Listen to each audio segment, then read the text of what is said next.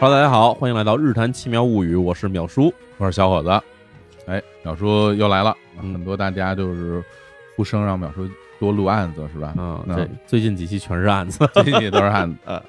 挺好的。基本上我看淼叔就呃聊这个《日谈奇妙物语》最近的这个频率，好像就是一个月，嗯，咱们录一个啊。 一个月至少让大家保证能听到一个案子吧。哎呦，你可别这么先下保证， 嗯，我们努力至少。至少然后今天这个案件其实很有意思啊，嗯就是淼叔在给我看这个案件的这个原文的时候，因为嗯这个案子也是在淼叔的那个公号嗯，写过的案子啊，对是秒叔公号叫做李淼啊，大嗯家可以直接去查李淼，可以订阅关注秒叔公号。我看这样的时候，我感觉就是这人嗯，脑子可真好使，脑子好使，也赶上了一特殊时代吧。对，而且这人感觉就是他胆子特别大，哦，胆儿肥，是吧？真胆儿自肥。就是很多事儿吧，你想想看，如果是让你自己来做，你可能都真的不敢。嗯让他就感觉轻描淡写，不当回事儿。而且其实怎么说呢，咱虽然没展开这案子开始讲呢，嗯但是先嗯给大家先说一下这是一说一下什么样的感人。感受啊？，哎，嗯，这人呢，他其实是个诈骗犯，对，但是呢，在我们看到很多那种什么那种大诈骗犯什么的，嗯，基本不干脏活，哎，就是骗钱是骗钱，骗色是骗色，骗完人就走。但是这哥们儿不一样，只是骗完以后给人全宰了，嗯这是比较野的一个人了，有点狠。这人是行，那咱们呢，就要么要不然就从头讲起，嗯从头哎讲起。来讲讲今天啊这个案件，高智商连环杀人犯西口章哎，嗯西口章，这个咱们先说一下发生的这个时间吧，是对吧？这个是在这个上世纪的六十年代。哦，这个六十年代是一个很神奇的时代哈。为什么这么说呢？就第一，这个六十年代相对来说，对于这个以前经历过很多这种战火洗礼的这个地区来说哈，嗯，其实是一个相对和平的时代，对对吧？嗯就是我们想亚洲也好，包括南美洲也好，嗯那地方其实，在六十年代开始的时候，突然变成了一个全世界好像突然又进入了和平时期了。是啊，因为二战之后嘛，嗯然后整个的整个世界对从这个战后的废墟中进行重建，对，尽管在二战说这一九四五年结束之后，其实还有一些局地战争还在不断进行着，然后包括其实我们知道熟知的，像什么这个朝鲜战争啊。这种其实都是在五十年代发生的。对其实到六十年代开始时候，除了这个在我们南边这个越南战争还在打着的这个这个这过程以外，其实全世界各地大部分以前在打仗的这些地方呢，其实都已经放下了武器了。嗯那那时候呢，其实人们也开始觉得说，那是不是可以安居乐业了？尤其对于哪儿来说，尤其对于这个亚洲，亚洲像比如韩国跟日本，就是嗯东亚这啊些国家来说哈，，嗯，那其实就是迎来了一个发展的黄金时代，的确，对吧？我们知道日本的腾飞基本就是从六十年代开始的，可能在这个六十年代中期到后期的时候，日本国民的收入是增长了一倍。对对对，大家对对这段历史感兴趣，看那个。日本著名的电影那个《永远三丁目的夕阳》，哎啊对讲的就是这段时间的没错故事。嗯，而且呢，六十年代因为这个，我们知道这个战争其实催生了很多科技的产生。对，然后呢，等这个战争停止之后呢，很多科技就逐渐从军用转为民用。所以我们知道，其实，在六十年代的时候，有很多这个我们现在很熟悉的这种科技的手段，都是在那时候产生的。嗯，比如说，大规模这种城市老百姓拥有汽车哎，啊，拥有电话，对啊，然后包括其实像电视机的这种迅速普及化，其实都是在这个时代产生的。军用进民用，所以呢，这我们就知道，这个六十年代它其实并不像是我们想象中那种那么老、那么落后的时 代。每一个时代都是彩色的，只是有些时代的照片是黑白 的。哎错大家不要是因为那些照片是黑白，就认为当时的整个社会也是那种黑白一片，不是这样的。没错。嗯，那在这样的背景下，其实日本这个本身这个国家，它的这个尽管社会上这个经济快速发展，那其实也产生了各种各样的问题啊，比嗯如说这个有这大量的公害问题，像我们熟知日本有各种什么三大公害、水俣病，水月冰，哎，，还有什么这个四十世式的这种光这化学污染，对，导致了大量人得上什么哮喘、鼻炎，嗯，这种东西。然后其实还有什么呢？还有就是日本产生大量的这种地方人口向城市的这种快速聚集。嗯，其实还有像什么我们知道的这种能源革命，就是从煤向石油的转化，然后带动了大量的传统的这种原来的这种能源工人的失业哎呀，社会进入到一个巨大的变迁当中了，与巨，大的变迁。嗯然后这时候这个巨大的变迁呢，其实必不可少会给社会带来形形色色新的这种犯罪类型。嗯，哎，这个时候其实我们说日本所谓的战后三大冤案啊，这三大冤案里面包括什么？包括什么明章毒葡萄酒事件。嗯啊，，这其实我们有机会可以讲讲。还有什么挟山诱拐杀人事件，这个哦这也很著名啊，很著名。这个凶手被抓住以后，可能关了有几十年时间，最后一直没判死刑。嗯，还有什么呢？还有这个发生在东京闹市区的什么少年步枪狂魔事件哎呀，啊、然后什么监禁少女半年时间的什么近视培育事件，哎呦，嗯，就等等各种，就是在这六十年到七十年代的时候，日本其实出了很多现在我们想象都难以想象的大案子。嗯那么今天要讲的这个西口章连续诈骗杀人事件呢，其实在日本被称为说这个日本战后犯罪中的冠军，啊，就是他这个案件实在属于那种让警方也好，还是让所有的这媒体也好，觉得这个人这个做的犯罪的手段的高明以及残忍程度，嗯都是所有其他案件里难以比喻的。总人听完了啊，送人新闻。哎，我们先来介绍一下这个主人公，主嗯人公叫西口章。西口章呢，是一九二五年十二月十四号出生于日本大阪。这家里是什么人呢？家里是这个就是贩鱼的嗯鱼贩子。在西口章刚三岁的时候呢，他父母带着他从这大阪出发，就回到了老家，就是他父母老家。这父母老家在哪儿？在长崎这海外面的一个叫做五岛列岛的地方哦，九州人啊，九州人啊啊。这五岛列岛可这什么地方呢？嗯相信大家可能都没听说过。我相信有的人同学可能去长崎玩过，我去过啊，哎长崎再往西，也就是靠近韩国的那个济州岛那方向，其实有好多一大堆岛，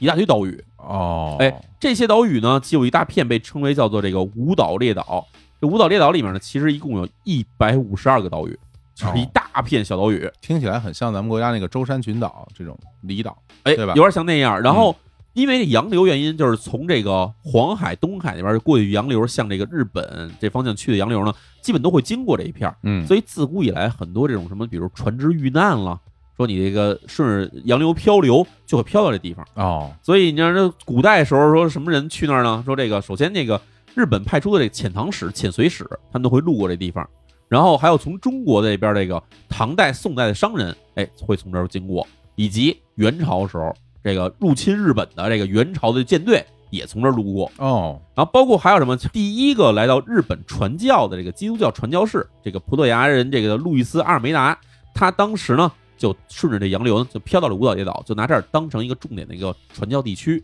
所以也就导致了什么呢？导致这长崎地区其实自古以来在日本都是这种基督教信仰基督教人特别多的一个聚集的地区。原来如此，啊哎，怪不得我那个之前去长崎的时候，我住的一宾馆，，嗯，宾馆的那个桌上嗯就放着一本圣经，是吧？对，而且它那个因为长崎有好多坡嘛，没错上上下下的，对，嗯你就走几步就是一教堂，走几步就是一教教堂，对啊，这那个城市很是一个狭长的那么一个小城市，是嗯长崎这地方其实有意思在哪儿呢？就是不光长崎了，那附近这个自古以来，日本是最开始时候在战国时期是开放过一阵儿的这种基督教的这种信教的活动的，哦，但是不限制、不禁止，甚至还有很多那种贵族大名什么的，他们其实是就是皈依了这个基督教。但是呢从这个德川幕府从十七世纪初建立以后呢，这德川幕府认为说这个基督教这个从国外来的，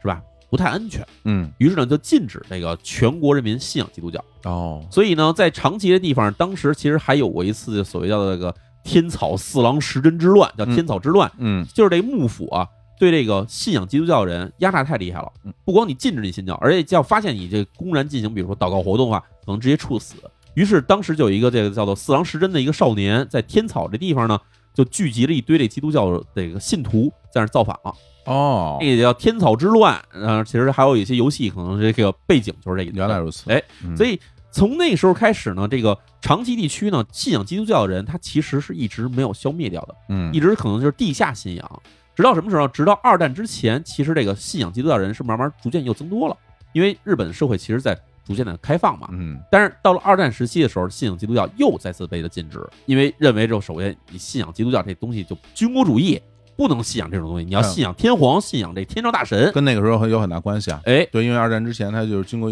主义的这种宣传什么的，没为了错为了作战准备啊。而且你你看基督教从哪儿来？基督教从这个以色列那边过来的，对吧？嗯然后又是什么欧美人传传教什么的，就是认为这些不安全，所以在那个时候被停止之后，然后当然二战之后以后，其实基督教又再次恢复，所以长期的地方可以认为说这个基督教的信仰是一个很长期的。那原来么如此西口章父母呢，就是从这五岛列岛来的，他们这地方长期就是信仰基督教，家里也是信仰基督教，非常虔诚哦。哎原来如此。那这个他们家就是等于是回到了老家，哎回到老家之后呢，那从事什么行业呢？他原先在大阪是卖鱼嗯的，卖鱼的，所以以回到了五岛这地方开始呢，他们也开始以这个卖鱼为生。嗯而且因为家里还算有点积蓄，所以他爸爸就想说，那我干脆弄几艘渔船吧。哦渔船只有一艘的话，你可能自己出去打鱼去，但是你多弄几艘渔船以后呢，他变成船主了。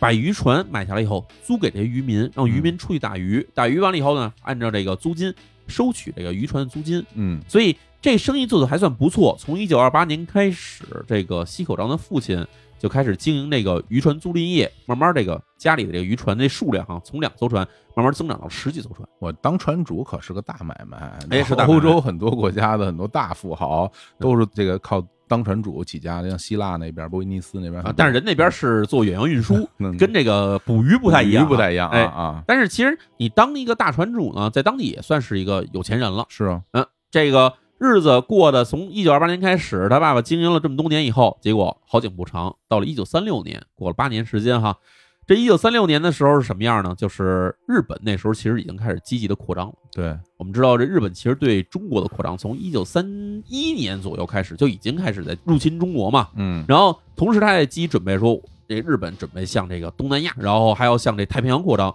所以他要建立起这个强大的海军。所以这时候呢，建立海军以后，他发现这个海军运力不够，因为所有的军舰都需要大量的这种物资的运输，他需要征收很多民间的小船来给这个大船进行给养。于是这时候海军的这个军官呢，就来到了五岛列岛，就把这儿说，我们要把你们这边的这个民用船只全部收编，哦无论是客运船，还是这个渔船，还是货运船，我们全给编入到这海军编制里面。是船就要，哎，是人就要。嗯那这时候其实西口一家当时是反抗的，最开始是反抗的，嗯，因为觉得对吧，我们在这儿安居乐业，我们也不想参与战争，对吧？而且我们这个你把船弄走了，我们靠什么活呢？ 这你说了不算这个啊，哎，所以海军多次施压之后，最后动了真格了，就派了这个军队嗯，到了他们这岛上，对吧？说假如不交船，那就直接格杀勿论，这以你们这个通敌叛国论处。那这会儿没办法了，只好把手里家里这个十几艘船全交给了海军。那这海军其实把船收走以后，那他也不能真的把你一分钱不给，全给你白拿走啊。于是呢，还是给了西口家一笔这个补偿款。嗯，那这这这这买卖干不下去了，哎，肯定嗯干不下去了。而且给了你一笔补偿款以后，你拿着这钱在这岛上你也活不下去啊，你又不捕鱼了。嗯那这时候西口家也没办法，说那咱们再搬家吧。嗯，于是呢，拿着这笔钱，他们等于是从这个五岛列岛就搬回了这个九州岛的这个大岛上，啊，哎，然后转转各地之后，最后找了一个地儿落脚了，这地儿叫别府，嘿，从这个最东边跑最西边去了，哎温别府温泉乡呃，温泉乡。啊然后在那儿干嘛呢？买了一个这小的温泉旅馆，然后开始经营这旅馆， 那温泉旅馆可多，啊哎，非常多。嗯然后这时候啊，西口章其实又过了一年以后啊，就从这小学毕业了。嗯学毕业后肯定要选择你对吧？你是上中学还是要干嘛？这时候家里呢说，一方面咱家里条件也不算太差，嗯虽然说船没了，但是呢这补偿款还其实够花。第二呢就是家里其实还是笃信这基督教的，这时候呢他爸爸就提出来说，我们把这西口章啊送进这个福冈的这个教会学校吧。哎呀，这福冈大城市嘛，这家里是有点钱，这不够哎折腾的了，又跑到大东边去了啊！哎，这是想给他送到福冈呢。其实西口章他父亲也是有自己考虑的，因为什么？因为西口章因为从小就是一个非常调皮捣蛋的一孩子，他爸想说，那对吧？要不给孩子送去当兵，要不就送去教育会学校，就反正管束他一下。第一呢，这孩子还小；第二，他爸爸其实也不希望这个家里人去参与这战争，于是呢，就把西口章就送进了这个教会学校，说希望那个教会呢这边能好好管束一下他。结果没想到，西口章对这个教会学校的这种教育呢，非常的讨厌。哦，哎，在那边忍受了几年时间，到了这个中学三年级，就是初三的时候呢，不上不上，干脆就辍学，就偷偷跑回家去了。哦，这时候他爸非常生气，说：“我这给你送过去那么多年，对吧？你连个初中都没读毕业，你就跑回来了，非常生气，说我要把你送回去。”然后这时候谢可章站出来说：“你敢给我送回去？你要送回去，我就我就向政府举报你。啊，”这是为什么要说举报你呢？嗯，是因为教会学校在那时候，它其实虽然政府没有完全禁止教会学校的开办，但是呢，所有的教会的传教已经被禁止了，嗯因为基督教是从这欧美地方来的，而且那时候日本正在积极准备跟这个欧美开战，所以这时候说，对吧？你要敢把我送回教会学校，我就跟这个警察说，说你强迫我去接受这个敌性教育。哎呦，这这么大年纪就能想出这种招儿，不是一般人啊！呃，其实也是因为当时的日本军国主义的社会里面的宣传嗯导致的嘛。哦，就是全社会都在这个所谓抵制西化。那你这边教会学校，你要教外语，对吧？然后你要教这些基督教教义什么的，那肯定西口章自己也明白，说这样我要说出去肯定惹麻烦。他爸一听这话呢，那那算了，那你就别举报我呀，对吧？那你就想在家待着，你就待着吧。嗯这时候他爸就想说，那不行，我干脆给他送去，让他那什么吧，让他参军得，当兵去，哎，当兵去。嗯这时候西谷章说：“我也不想当兵，说我就讨厌那种被人家管束的生活。他想说，那我在家待着，我爸又一天到晚老想我让我干这干点那，然后怎么办呢？我干搞点钱得了。于是呢，他就开始想说，我得想点歪主意，弄点钱，让我自己手头有钱，不靠着头我也能活着。那这时候也挺小的啊，这也就是十五六岁，哎，十五六岁的时候，是吧？哎，哎这时候谢国长想了一什么主意呢？家里不是开温泉旅馆的吗？温泉旅馆经常有客人来这边办酒席，所以他们要经常去上那个这个小酒馆儿、酒店买酒，嗯，买这成箱成箱的酒回来。于是呢，谢国长就打着自己家里旅馆的旗号，就去这些卖酒的地方。他说：“对，我们家要进箱酒，然后记账，然后把这些酒弄回来以后呢，谢国长转手给自己卖掉。哦，，哎，自己卖掉从这儿就挣点钱嘛。嗯，结果呢，这个戚口章不光骗自己家人，而且呢，因为自己家旅馆附近有好几家别的旅馆都熟，于是他就开始往别的旅馆那边也骗这个钱啊哈，啊以别的旅馆名义也骗这个说，这对，纯骗了，这记账哎哎，啊就这么着。结果，我叫李淼，我上你们这儿来 来弄点酒，啊哎，我是那个对吧？我是这个日坛公园旅馆的少长少东家，对吧？？啊，啊，然后结果就这么着骗了好几个月时间。嗯，等到结账的时候，人家这个酒坊的人找上这旅馆来了，说：“对，您给结下账吧。”人一看对不上账啊，对，没因为我这们这儿订了五箱酒，怎么这上面记了二十箱酒呢？没这人，嗯哎，，然后结果这么一对，说说不行，我们这报案，说因为我们这不知道是拿我们名义去诈骗了。结果警察一查，说这个就是那旁边那一家那个西口章，一查把十六岁西口章当时给逮着了，逮着就是说诈骗罪正式逮捕吧。嗯，一九四二年一月的时候呢，西口章当时被警察逮捕以后，是本来是要起诉，但是呢，一方面因为他自己尚未成年啊，这时候其实刚十七岁嘛；另一方面呢，家里呢也觉得这孩子对吧，给附近邻居添这么多麻烦，把钱全赔上了。于是啊，这边这个福冈这个少年法院呢，就对他实施了这种免于刑罚这么一个判决，嗯，就要求家里好好管管这孩子。这就算是初次犯罪了哈，，哎，处置犯罪，嗯，但是就一九四二年一月，西口章被判免于刑罚之后，过了半年时间，到了一九四二年六月，西口章因为这入室盗窃呢，又被警方逮捕了。啊偷东西去了，哎，因为没法诈骗了嘛，就跑人家邻居家去偷东西去了。好，嗯，哎，这时候在这个法庭上呢，西口章父亲说：“我首先这个偷了多少东西，我全照样赔。第二呢，我保证一定对他严加管束。”嗯于是这法庭说：“那我们再放你一马，对吧？交点罚款，你家也领回去算了。”哎，就这样被领回家的西口章，这这时候刚刚十七岁，已经两次犯罪记录了。他爸气疯了，对吧？说你在家这一个月不许出门，关起来，关起来。然后关了一个月之后呢，他爸就问西口章说：“怎么着？你这个现在有点改观了吗？对吧？有点这个反省了吗？”西口章说：“那我想去上学，哦，我想上学。我跟你说，我都不太信。我跟你说， 就这孩子啊，对，嗯，其实这个我们这儿听着知道，西口章这人其实嗯就是想从家里出去，但是呢，家里父亲觉得老把这孩子留在家里也不是个事儿。他说想上学，那就对吧？你想去哪学校啊？得问问他呀。这时候呢，西口章提出来说说那个，我想先去看看，就看一圈学校，嗯挑一个好学校，我在那边好好读，对吧？读个高中，嗯读几年出来以后，我好找个好工作，回家好好孝敬父母。他爸说：“那行，那给你点路费呗。”那他出去拿着钱出去以后，跑哪儿去了？跑到附近的一个大分市。哦，大芬，啊哎也也是有好多温泉啊，，哎，跑大分这边呢，哎，西口章又开始行骗哈。他找了一名这二十五岁的女性，这女孩呢说想找工作。西口章说：“没问题啊，我们家是开温泉旅馆的，你跟我好好相处，我把你介绍到我们家。就我们家那边正好缺一个领班，哦，哎，还不是普通服务员，领班。你去那边以后，直接当领班，风风光多好啊！哎，这时候这女孩一听呢，这事儿好像靠谱，于是当下就跟西口章就同居了。呵，这时候西口章十八岁，然后那女孩呢二十五岁，其实算大她七岁，但是对吧？西口章一边跟女孩同居呢，一边跟她说说，那家里那边啊，我不能直接把你当当我女朋友介绍过去，对吧？家里肯定会阻挠，嗯，所以得先拿笔介绍费出来。女孩给他凑了一笔钱，拿了这个介绍费给了这个西口章，西口章拿这笔钱直接偷偷就跑回家去了。又一回啊，又开始骗。这这回这个应该管一管了吧？这回你看这女孩对吧？一方面被这个西口章骗财骗色，肯定生气啊，对啊，于是再次报案。在这个一九四二年九月的时候，这时候西口章再次被警方逮捕，这时候已经是第三次这个犯罪记录了。嗯，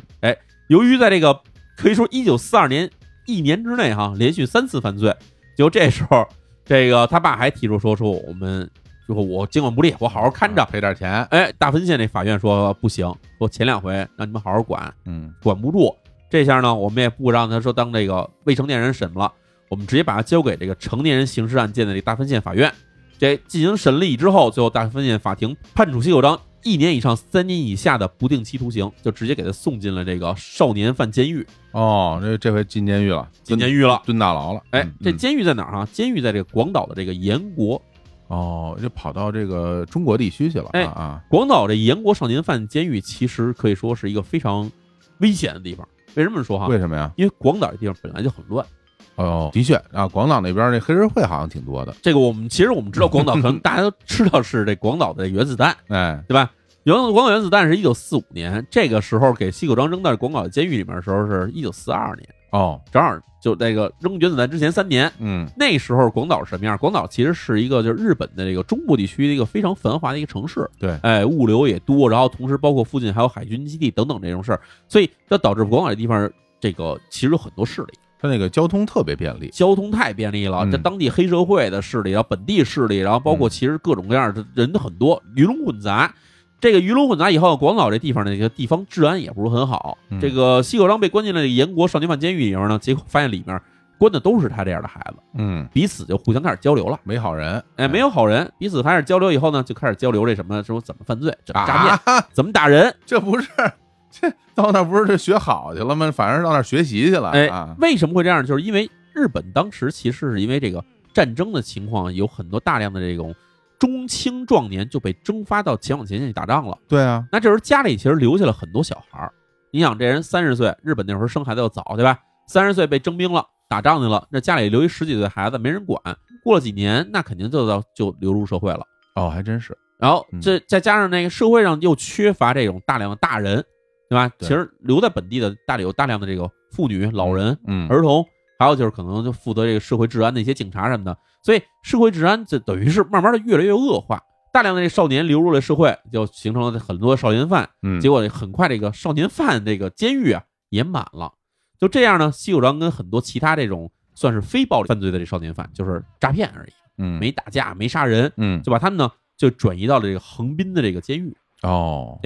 就这样，他关到了横滨监狱，其实呢也就算是躲过了一劫，对，要不然原子弹来了。 要不然就直接给西口章给炸死在广岛了。嗯，在这个横滨监狱关到什么时候？关到了一九四五年的八月二十五号。哎，那都战败了。呃，日本是一九四五年八月十五号宣布战败嘛。嗯，过了十天之后呢，这个西口章就算是被从监狱里算是刑满释放。哎，刑满释放之后呢，他就这个坐着火车回到了这个别府老家。这时候去找他爸他妈了。这时候西口章算是已经蹲过了大牢，还犯过了罪。然后这时候他岁数多大呢？其实刚刚二十岁，哦，他跟那儿蹲了有两到三年啊，两年多时间，两年多啊两。年多时间。嗯，回到家以后，这时候家里说，那怎么着也得给西口章找一个这个谋生的手段啊！你都二十了，对吧？怎么着也应该自立了。于是呢，这时候他西口章父亲呢就开始托这个教会里的关系，说这个给他这个给他找个活干吧。教会这边说，那正好这时候教会就跟战前不太一样了，因为战败之后呢，教会算是一个其实跟这海外有很多联系的地方，所所以他们其实人脉还挺广的。以前战后完事儿，美国人来了呀。美国人来了以后，对吧？嗯跟当地神父，对吧？一一对吧？哎，你打招呼你你好 hello 哎，我们这儿有呃，那对有点事儿啊咱。们都是信仰基督的，嗯对。嗯然后结果这个教会里边人脉还挺广，于是呢就说这西格朗从小上的是教会学校，也会英语。那这么着，咱给他找一个用得着英语的活儿，就给他送到了这个大阪的这个联合国占领军军政部，嚯，对吧？在这干嘛呢？继续参加这个英语的这个翻译培训，因为当时有大量的这个这个占领军嘛，其实算是联合国军了，不光是美军，其实还有各个国家的军队都来到了日本。然后在这边占领的时候，大家都用英语，日本人本身英语又不好，所以他们需要大量的翻译，啊，然后就把这种粗通英语的人呢送到这个培训部里面进行这个集训。集训完之后呢，这西口章加上自己本身就有点这英语的底子，然后这个训了三个月以后，顺利的成为这个美军的一名翻译。然然后就开始在这个大阪的这美军这机构里开始工作了。哎，而且这时候西口章可以说是他挺风光的，原先本来是少年犯，对吧？也搞不着钱，现在突然摇身一变，穿上这美军的占领军的这军服了，对吧？然后还有这个占领军这个翻译这个翻译证，对吧？结果就变得，哎，突然好像上街以后大家都怕他了，嗯因为那时候日本战败，本来国民那个气势就很弱，是满街都是这种各种的复员的、战败的、伤残的老兵。再一看这个趾高气扬的美国兵一过来，对吧？大家都害怕嘛。那时候日本国内充斥着一种声音嘛，哎就说这个日本从此以后就成为美国殖民地了。当时很多日本人是这么来看待这个事情，没，错，其实日本当时其实有很多那种所谓就是现在看起来可能算是投敌哈，嗯但其实就是那样直接贴给美国的，嗯无论是这种年轻的女孩子也好，还是那种有钱人也好，都对各种的去趋炎附势的去哄着美军。嗯那这时候的西口章呢，就借这机会呢，可以说是巧取豪夺，获得了很多他以前要靠什么诈骗、这个恐吓方向才能弄来的钱，现在发现很多人都把这个财务什么都送给他，嗯，免费拿。哎，这时候觉得哎呀如鱼得水，过得非常的开心。结果哎家里觉得啊，这个西口章这种日子过起来感觉很飘，很不踏实。于是家里说，赶快给他安排个相亲，然后赶快结婚，嗯固定下来得了。于是呢，在一九四六年八月的时候，家里呢就给他安排了一次相亲。那家里已经找好了这个相亲女孩了。这时候西口章呢说：“这个对吧？我不想回家结婚去。”正好他那时候有相处的一个女朋友，嗯，而女朋友还怀孕了。这时候西口章一想，那干脆我带着你回家吧。于是就在家里那边都准备好了之后，这个媒人都到了，女孩都到的时候呢，西口章带着自己这怀了孕的大着肚子的女朋友就回了家了。他们爸说：“哎，这是我，这是我女朋友，对吧？你看看，你还给我安排相亲什么的。”家里一看，这个颜面扫地啊，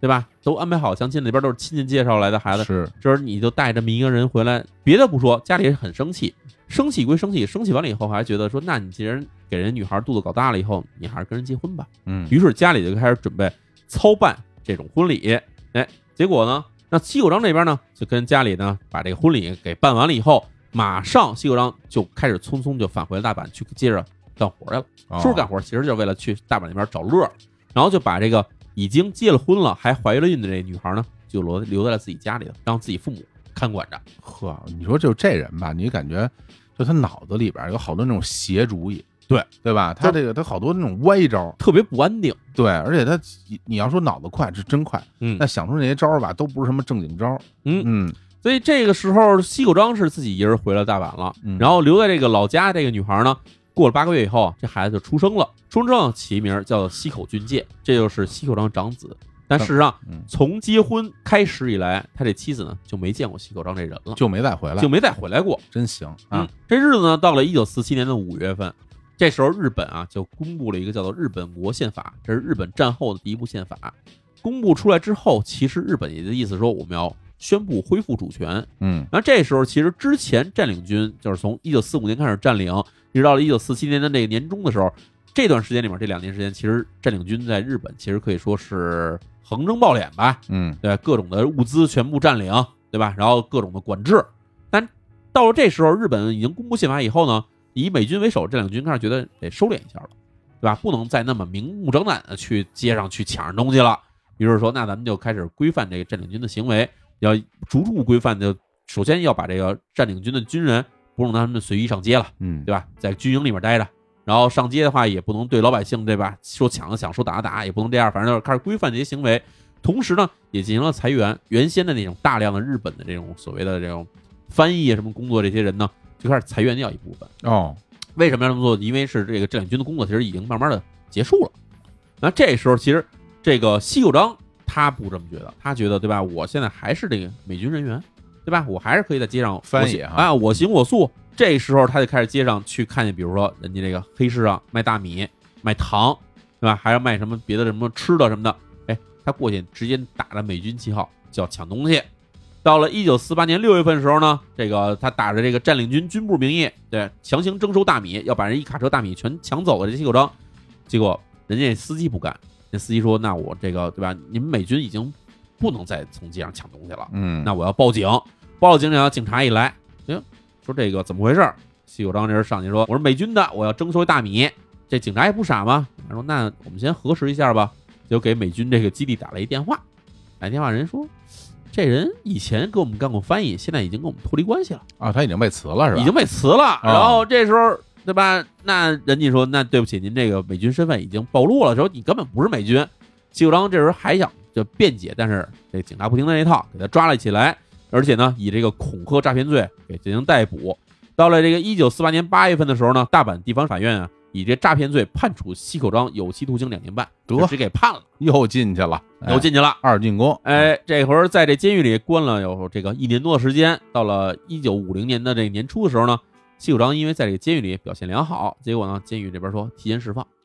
提前释放其实因为一方面这个监狱里面其实那时候人也挺多的，对吧？说你能放就放了吧。放完以后呢，这个出来西口章回美军那边工作肯定没戏了，因为美军那边因为他犯这事儿已经根本不要他了嘛。嗯啊，这时候呢没办法回老家，回到别府。回别府呢，拿着自己的积蓄啊，在别府那边开了一酒吧。哦，那时候就开酒吧了，哎，开小酒吧。哦他为什么开酒吧？是因为他在大阪时候老跟这美军一块儿出去混嘛，他看见美军这帮这个无论是军官也好还是士兵也好，都喜欢找个酒馆喝酒。那回了别府，在别府这边什么都没有，就有点温泉。那干脆我也开酒吧，开一洋事儿的。那这人当地都日本人，你开这洋酒吧谁去啊？巧就巧在什么呢？巧就巧在不久之后，这个朝鲜战争就爆发了。嗯朝鲜战争一爆发，我们知道，其实这个大量美军拿日本当跳板，其实是从日本向朝鲜这边运送兵员。嗯然后这日本呢，当做一个这个靠近这个前线的后方的一个休养基地。嗯那尤其是靠近朝鲜这边的这个九州，九州这边那美军其实选了很多军事基地，同时呢还选了一些这疗养的这种所谓的疗养区。这时候结果别府就被选作为一个美军指定疗养区了。嚯，这运气，哎，所以好多的这些什么准备上前线的，以及从前线撤回来的这个美军的这军官什么的，就全在美别府这边落脚，嗯结果一下弄得这个西口章这个酒吧的生意呢特别火爆，而西口章自己也会做生意。这酒吧呢，他弄的完全是那种美国西部风格那种酒吧，哦然后美国人一来一看，哟，这儿又有酒，然后还是我们熟悉的环境，而且他又会说英语，又会说英语，所以嗯生意特别好。行哎，马上这时候西口章就想到了一个新的挣钱主意，什么挣钱主意呢？就是因为那时候日本其实接到大量美国的这种战争订单，对吧？要求他们生产各种各样的军需物资。嗯那这时候日本其实经济是腾飞的，但同时呢，这个市面上日元啊其实是这个通货膨胀的。哦，你要进行那种大量的经济生产的话，肯定政府要增发货币，嗯增发货币以后呢，等于是日元贬值。那这时候西口章想了一主意，反正我这边做的生意是对美国人做生意，那我就不收日元，我收美元，哦，这样我手里钱就保值啊。对，所以这个时候西口章就开始在酒吧里面就开始就专收美元，收美元就觉得哎呀这个对吧？我收你一 dollar，收你一美元，那今儿可能值个比如值个两百日元嗯，到明儿可能就值四百日元了，那这边我可能就越来越发了。那这个在当时日本这个国内，嗯，允许这么干吗？其实不允许的，因为不许是吧因为当时是战争环境，战争环境之下的话，其实是有这种所谓的货币管制令的。 是，那西口章这边其实收钱收美元这事儿呢，慢慢就暴露了，暴露之后，结果被人举报，举报以后，哎，到了一九五一年八月份的时候，这个小仓警察署哈，就以这个非法持有美元货币为由呢，就把西口章给逮了，把他酒吧也给抄了。哎， 惯犯，这人永远要要被逮，我天儿啊！就是他可以说想那辙，咱们现在想，其实也算是一个挺好挣钱的辙。就本身你开酒吧挺好的，哎，最后你非要就倒腾美元，倒腾美元还在黑市上倒腾美元，对啊，然后最后又让人给逮了，哎，哎，让人逮了之后，结果这时候西口章这回损失惨重，哦，酒吧被封了以后呢，西口章所有持有所有美元全部被没收了，哇！而且呢，还不仅为此，这个法院这边还判说你西口章你这边你倒卖货币啊，嗯对吧？非法倒卖货币还交罚款，然后交四千日元罚款，这四千日元合现在大约三十万日元罚款，哦，当时那么值钱啊，三十万元差不多你和两万人民币吧，哦，对吧？嗯就是你这钱没了还得交罚款，这样结果西口章一下又变得没什么钱了。然后这时候西口章觉得，哎呀，怎么办呢？还得混钱啊。这时候他呢再次又跑到了福冈，跑福冈那边，到了一九五二年的五月的时候，这个西口章想着是什么呢？想着是把自己之前不是那个在美军那边当这翻译吗？不有这美军制服、军帽、皮靴什么什么都有吗？哎，这时候啊穿上了这些衣服，然后在福冈街头呢，就开始在街上装蒜，嗯，装什么呢？说自己其实是在美国长大的日本二代，哦，就是我不是日本人，嗯我在美国加利福尼亚长大，哎，我是。对，我会说你们的话，但是我英语，我是我的母语是英语。行，哎，哎，就这么着，在这福冈这个这个街上啊，就混了一个你脸熟，然后结果就开始在当地啊，就开始说跟人发出话去，说什么呢？说我是美军的这个派驻福冈的特使，嗯，哎，我手里有一批这个美军机谱，准备低价出售。是不是又瞎说 啊？ 肯定是瞎 说。你知道这些都是骗子 吗？纯骗啊，他说呃我有一批这个美美，我们知道美国人不是二战时候了开那种大吉普嘛，嗯，说这吉普要换代了，哎，都还很好，对吧？我们准备低价出售，现在就让我去找买家呢。那这时候一听，日本当时其实很多这当地富豪能有一辆车，那太牛了。那福冈大城市也有一些有钱人，有钱人想要一辆车，那那那时候日本又没有这什么什么，没有什么丰田什么乱七八糟丰田、本田啊，对，嗯然后那就啊买辆美军吉普，就把钱全给他交，说那怎么怎么买？他说你先给我一半钱当定金，嗯，哎，然后用自己这个假装这个 这个美军身份骗了大量的这种买车的定金之后呢，拿着钱出去天天花天酒地包养情妇，然后结果就这么着，在这个福冈中州这地方呢混了几个月，到了十月份的时候，结 果这帮买车的人一直没见着车，结果呢就联合起来向警方报了案。警方去把这一逮，哎，怎么又是你？又给他逮着了？这都第几回了？这这都咱数不过来了。到了到了一九五二年十二月份的时候呢，这个福冈地方法院给判了，说这个诈骗罪，对吧？判了他入狱五年，得嘞，五二年年底进的监狱，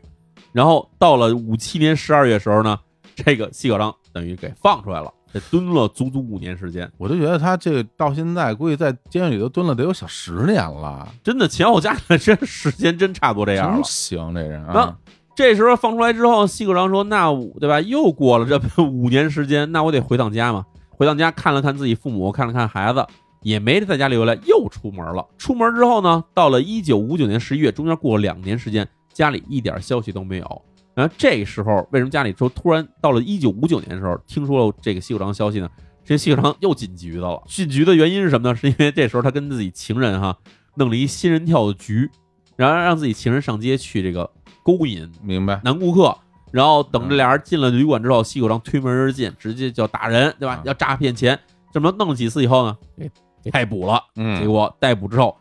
又给判了。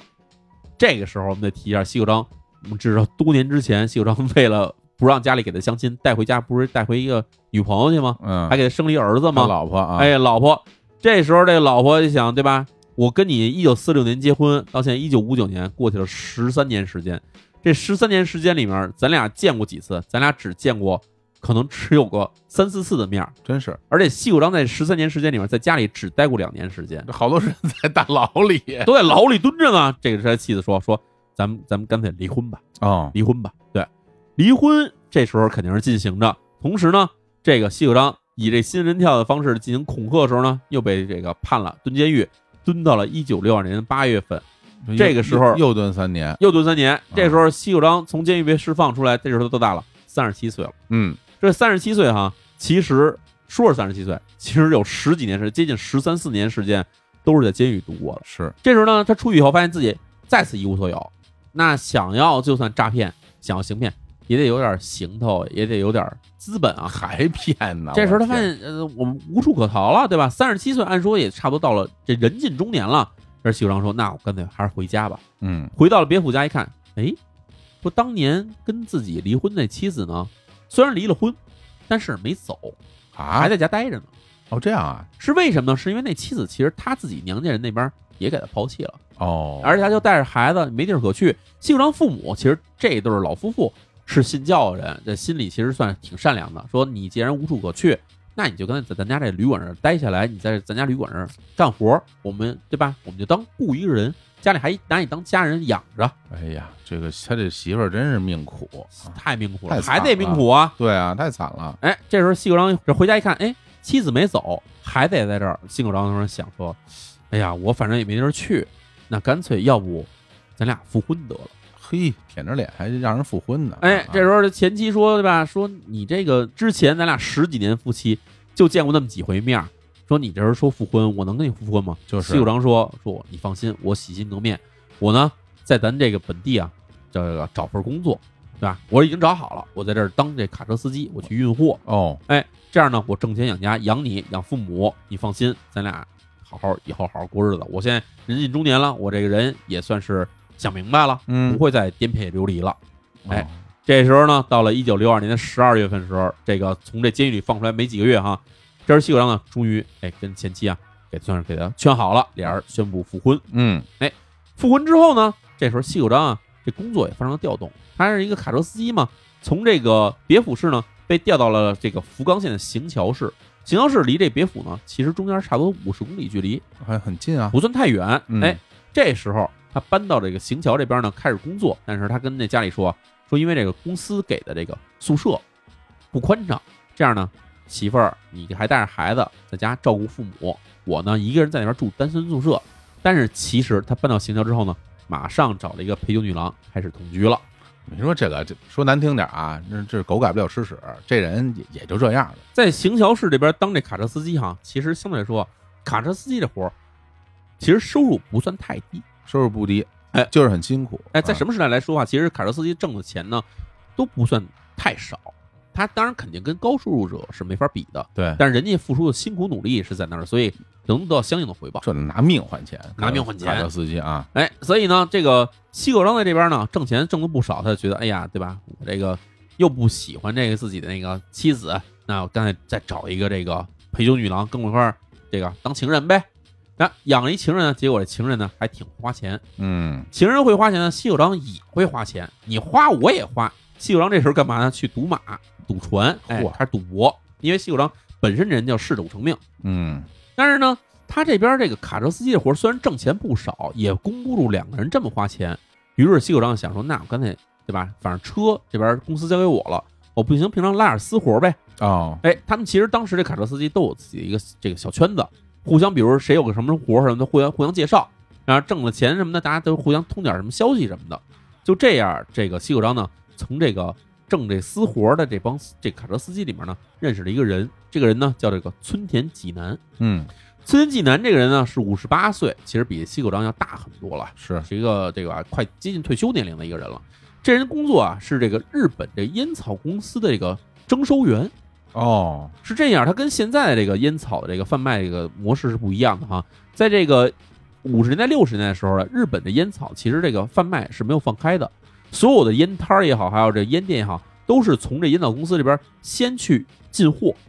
进货了以后卖了以后呢，再把这个卖的钱再返给公司，嗯，等于是说，等于是一个代卖寄卖的这么一个形式。明白，嗯所以村田济南干的活儿就是在这附近这几个小镇上面，挨家挨户去转这些烟店，每个月到了这个固定时候呢，就要把这钱收回来，嗯每个月转一圈，每个月转一圈，是这么一个就人。是连送货带收钱这么一人没错儿，啊，所以这村田济南这个当时在这一九六三年的时候呢，其实是当地的这个地区销售经理，他手底下有好几个卡车司机。再然后在行桥市这边，他这合作这个卡车司机呢，是这个三十八岁的一个叫做森五郎的一个人。然后这两个哥们儿呢，其实就是在一块儿经常搭配一块儿出去拉活的时候呢，这个西口章啊，其实就是有意无意的开始就接近他们了。嗯，目的是什么？其实很简单，西九章就觉得他们手里这钱这么多，对吧？收这么多钱，那我是不是能借机会偷他们点钱，哦，或者从中我比如我我撬撬个缝儿，我挣点挣点活钱出来呢？本性是这么难想移的，啊，哎，本性嗯难移。嗯，就这样啊，这个西九章就开始对这孙喜南算是投其所好，没事儿就是比如他们开着大卡车出去送货的时候呢，西九章有时候替这个孙五郎开车，有时候在车上就跟他们聊天儿，慢慢越来越熟了以后，他就发现，哎，孙喜南这人啊是一酒腻子，哦，特别爱喝酒，见酒没命。尤其你说哪有好酒？嘿，今儿听说这好，恨不得当当天晚上就得去。于是这个西谷章就拉着这个森田纪男啊，老去喝酒。然后同时这车上这个森五郎这人呢，性格呢就是少言寡语，而且根本不喝酒，就是经常就是西谷章陪着森田纪男去喝酒，这森五郎在外面等着，老是嗯这种模式。就这样一来二去呢，这个西口章跟这村田纪男和森五郎就算是处的越来越熟了。嗯，这相处时间差不多得有过了得有半年多时间。这个时候，其实西口章一直在琢磨说怎么能搞着钱。慢慢的，他已经开始想说，哎呦，要从那儿偷钱不太合，不太好偷。为什么呢？这村田济南每次转这么一圈回来啊，手里能收个大约四十多万日元。这四十多万日元合现在得有两百多万日元了吧？这就不是差老不多不少了，不少了，嗯好像十几万人民币了。他想说偷这钱不好偷，因为他这钱是有数的。你今天偷了，他明天就知道你这个是他从那儿偷的，所以想我可能得下狠手啊，得把这俩人弄死。嚯，这俩人弄死，但是他也想对吧，得有个作案契机嘛。正好赶上到一九六三年十月十七号这一天，这一天啊，其实当天早上起来的时候，这个西口章跟自己情人当时俩人吵了一架，吵一架原因是什么呢？这情人啊跟这西口章说：“你跟我结婚，要不然我捅死你。哎，这行人拿一个什么呢？拿一个那种是一锥子，就后面一个木柄，然后前面是一十几公分长的一个细细的那种能扎的那种东西，跟那冰锥似的，跟冰锥的比，那嗯冰锥要细很多，其实啊是用来那种囊布什么的用的这种锥子。哦哦哎，哦拿这么一东西说，对吧？不结婚的话，咱俩就分手。哇结果当中我不想结婚啊，对吧？嗯我这家里有媳妇儿，我还有孩子呢。嗯那那个情人说，说我跟你在一块儿，咱俩就没享过什么福，对吧？你要不跟我结婚啊，那你就给我一笔这个赡养费，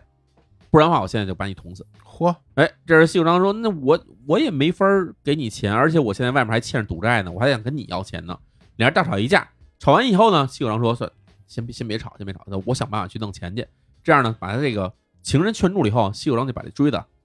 给收起，装自己兜里头了。嗯哎，这一天正好赶上这到到中午时候呢，这孙天济南和这个森五郎俩人开着车出去准备收钱，这时候看西口章在路边冲他们挥手，然后说：“哎，待我一段，待我一段，上车陪着你们聊天呗。”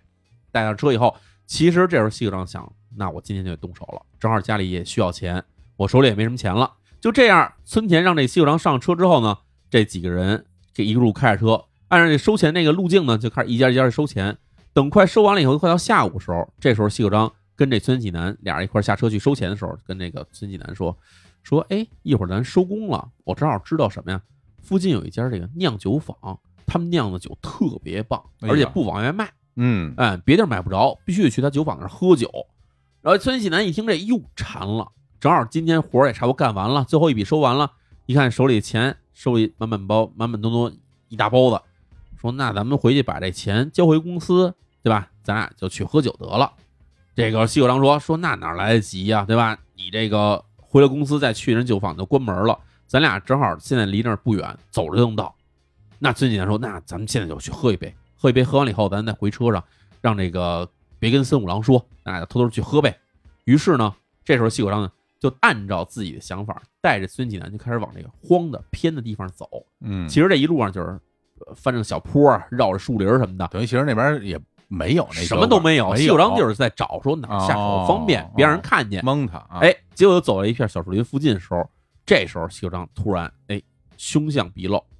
把这个锥子掏出来，冲着这个孙济南这后背就开始捅，嗯噗噗噗捅。孙济南被扎几下以后，就是说对吧？怎么回事儿？回头一看，西九章这脸上已经全是杀气了。嗯但这时候已经晚了，为什么呢？这人被扎了几下以后，其实已经扎到了不少这个内脏什么的，这人马上就失去了这个反抗能力。于是西九章就这样拿锥子直接把这孙继南给捅死了。哇，捅死之后，这自己身上也是血，然后孙继南那边身上也在不断往外冒血。这时候西九章就把那个抱着那个钱包给拉开了，把里面那钱呢就抓了一大把，塞自己怀里就直接跑了，哦，没都拿走还没动大脑还留了点儿。哦，然后跑在路上，这是这个西九章这时候在想，我怎么回去呢？嗯对吧？这首先这地儿挺偏的，而且呢，这个车上还一司机森五郎，森五郎也知道我是跟孙喜南出来的，但孙喜南要是死山里头了，再让人发现了的话，那这个我这个马上身份就暴露了呀。说不行，我这得马上得回去找这森五郎，把森五郎给除掉。嗯就这么想着呢，这西九郎就把自己外面这个沾了这个血的这外套呢给脱了，脱的时候还把自己身上那个手上沾的血给擦了干净，假装没事儿的时候就想往那车那边去走，去找那个森五郎去。结果呢，森五郎这时候因为看那个西九章跟那个孙喜南俩人出去收钱，半天不回来，也下车去找他们去了，迎面碰上了。哦，你让人碰上，哎，这时候西九章一看这森五郎来了，当时心生一计，不慌不忙迎上去跟这个森五郎说：“村田先生啊，说那个要喝酒，我们俩找地儿喝酒，结果喝他现在人是不行，我也给他弄不回来，对吧？他那么胖，我蹬不动他。这么着，咱俩开车过去接他得了。”嗯呃，宋郎说：“那这没办法，咱赶快回去，就去车上开车去吧。”上车的时候，这个这个西九章说：“说这样，我开车，因为你也不认识路，你不认识路，我开着车，咱赶快去找他，快一点儿。”于是呢，这个西九章就坐在驾驶座上，然后这森五郎坐在副驾上，俩人开着车出去，就开始沿着这个公路越走越偏，越走越偏。这时候，这个森五郎就开始怀疑了。森五郎说：“说这个村田先生是在这边喝酒，这边哪有什么喝酒的地儿啊？”哎，这时候这个西九章呢就把车啊拐到了一个小道上，然后把车给停下了，嗯，然后跟森五郎说下车。哦，这森五郎也不知道怎么回事，下车下车以后，结果看见这个西九章就直接拿着锥子逼着上来，这是森五郎当时害怕了。森五郎说：“这，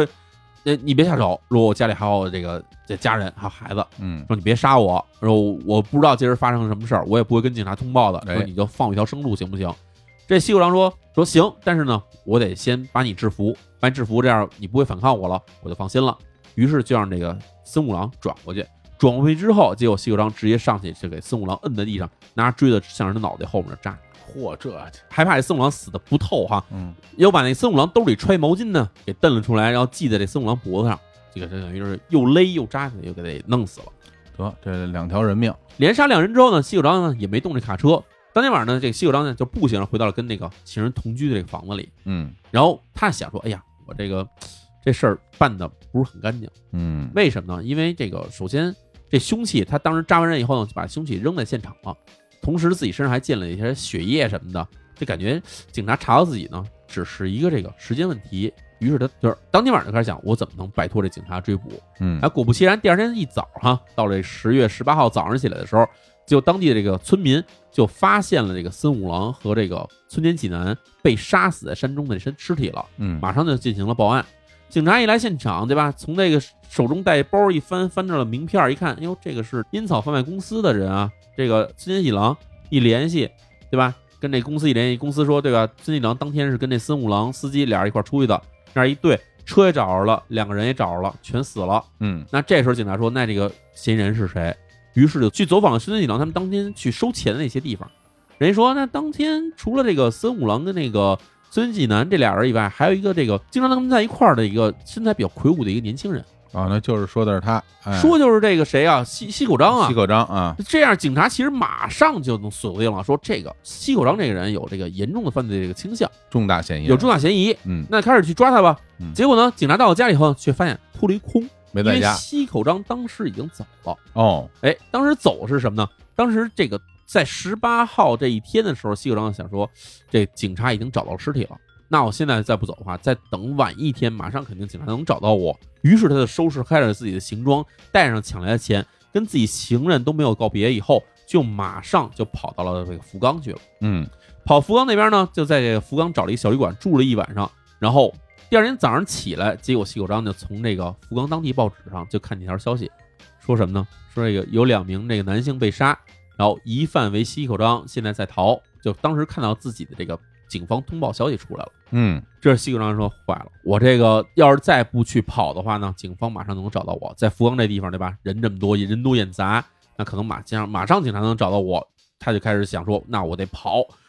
匆匆走出旅馆以后呢，拦下一辆出租车，他准备前往这火车站。结果在出租车上的时候，这出租车司机放着广播呢，就听广播里说什么呢？说警方推测西口章已经逃往了关西的这个大阪神户方向，目前已经通知这个大阪府的这个这警察对过往的旅客严加甄别。嗯他一听说，哟，坏了！我本来是打算从福冈这儿赶快坐这个火车跑到大阪那边去潜逃的嘛。这时候警方已经先我一步开始下手了。西九章说：“那我得反其道而行之，我还不能往那边跑，我就得在九州这地方藏下去了。”哦，那这个西口章呢，当时让司机把车开到了这个火车站附近，但是呢，其实没有走进火车站，而是走进了火车站前面这个购物中心。嗯哎，进去干什么了呢？进去给自己买了一身全新的这西服，买了帽子，买了皮鞋，还买了一个手提包，还买了什么黑色的那个眼镜儿之类的，就买了一整套行头。买完之后以后，他找了一家这个浴室，在浴室里面把这自己身上穿这身行头全脱了下来，装进了这个手提包里面，然后把新买衣服全穿了上面。穿起来以后，然后来到车站以后，买了一张不是往这大阪去的车票，而是往西走去佐贺方向的车票。哦，佐贺哎，啊佐贺其实离长崎就算有点近了，是是也是在这个九州的这海边儿，海边海边上的地方。嗯然后他到了佐贺这边呢，他就去这个佐贺那边赌场啊，又赌了一笔钱。啊，还有这闲心呢，哎，他其实因为嗜赌如命嘛，这这人真行啊！而且他赌的时候其实是有另外一个打算的，嗯他是想看看有没有人认得出来他。哦，毕竟他当时那个通缉的照片应该已经贴了挺多的了吧？对，但是他这人换了一身衣服，然后还戴了眼镜儿，以前他不戴眼镜嘛，嗯但是有时候发现，哎，别人看眼神并没有什么异样，他这样嗯心里呢比较放心了。他就觉得，哎呀，反正警方是去大阪那边调查我了，那嗯在九州这边可能我反而是安全的。先待在这儿，哎，没想到到了第二天，哎，西口章在这当地佐贺当地报纸上一看，警方发布了通缉令，而且有大照片的。嗯，在佐贺这边出现自己的大照片以后，他一想，看来我得想一个更高的招儿，咱们把警方对我的这追捕啊给摆脱掉。嗯他想什么招呢？哎，他首先干了两个事儿。第一呢，就是在这个十月二十三号这一天，他写了两封信，一封呢是写给了这个自己在这个行桥市的那个警察署。那另一封信呢，写给自己在这个别府的老家，嗯给这个警察署信里是这么写的：说这个诸位，我就是通缉令上的这个西口章，是这个烟草专卖公司抢劫杀人案的这个犯人。我本来想这个作案之后带着情人逃跑，但是良心发现让我悔过不已，所以我准备自杀。哦哎，这是给警察那边写的信。嗯然后给自己家里写的信呢，写的什么呢？说这个父亲、母亲、老婆，对不起，我做了让人难以启齿的坏事，请原谅我先走一步，我不能让警察抓住我，我在那之前呢就会自行了断，请原谅我的不孝。哎，这是给家里写的信。嗯这两封信其实西口章自己心里明白，因为自己的身份已经暴露了，所以警方肯定一方面，警方这条系统里面肯定有这个跟自己有关信息什么的，肯定会互相通报。嗯第二呢，就是自己的老家肯定当时已经被看管起来了，嗯，所以他给家里写这封信，警方肯定会被截获的。是给警方写的，其其实说是给家里写信，其实是让警方看的。而且这两个里边都透露一个信息，哎就是说，哎，我打算自杀，哎，是是这样，吧？啊，就是这么回事儿。所以把这两封信发出之后呢，西口章呢也没有去坐火车，因为他知道这个火车站附近可能警方眼线比较多，嗯，于是他找了一辆巴士。哎，坐巴士去了哪儿呢？他去了冈山。冈山啊，哎，冈山，这冈山其实已经跑到本州岛上了，已经不是这个九州岛上的地方了。嗯从这个冈山县于野港往这个四国岛香川县高松港开的一辆这个客轮，这客轮叫濑户丸啊。嗯，这濑户丸其实是连接两个城市之间的一条固定的这种这个航线。我做过这个，哎 你还做过这个我做过这个，我从我就是从冈山到这个高松嗯啊，去四国玩儿，坐的就是这船，这船。不小，不小嗯啊当然就是中型客船吧。呃，这个就是连接这个本州岛到四国之间的一个重要的一个一个航路。对我当时选择坐这也是为了看看这个海上风光什嗯么的，就坐的这个船。反正现在可能快的话，可能大约可能一两个小时嗯，啊。当时这船还不是那么快，当时船大约四个多小时吧。哦，对，因为现在都是那种快速快快船了，对，那时候船比较慢，嗯所以在这个二十五号，也就是西口章分别把这两封信寄给了这个行桥警察署和自己家之后，过两天时间，在这二十五号的时候，人们在濑户丸这艘船上啊发现甲板上有一身叠的好好的这个西服外套，还有一嗯双鞋。这个鞋尖儿呢冲着这船外，而且呢鞋跟儿是整齐并好的，西服叠在旁边儿。这看起来当时日本人明白是是什么呢？这是日本特别常见的跳海自杀的这种准备。哦，这样啊，哎，其实你看日本好多什么跳楼、跳崖、跳海自杀的人，都会至少摆一个双特别整齐的鞋在这边上，哦，让人告诉说我从这儿跳下去的。哦，这一是一个仪式啊，哎，没错儿。哦而且当时这个客人发现这东西后，马上通报警察。警察一来一看，哟，西服外套的内侧口袋上，日本人都会绣自己名字，嗯把自己名字绣上，是一人放怕，我估计怕丢哈。嗯哎，这人一看里面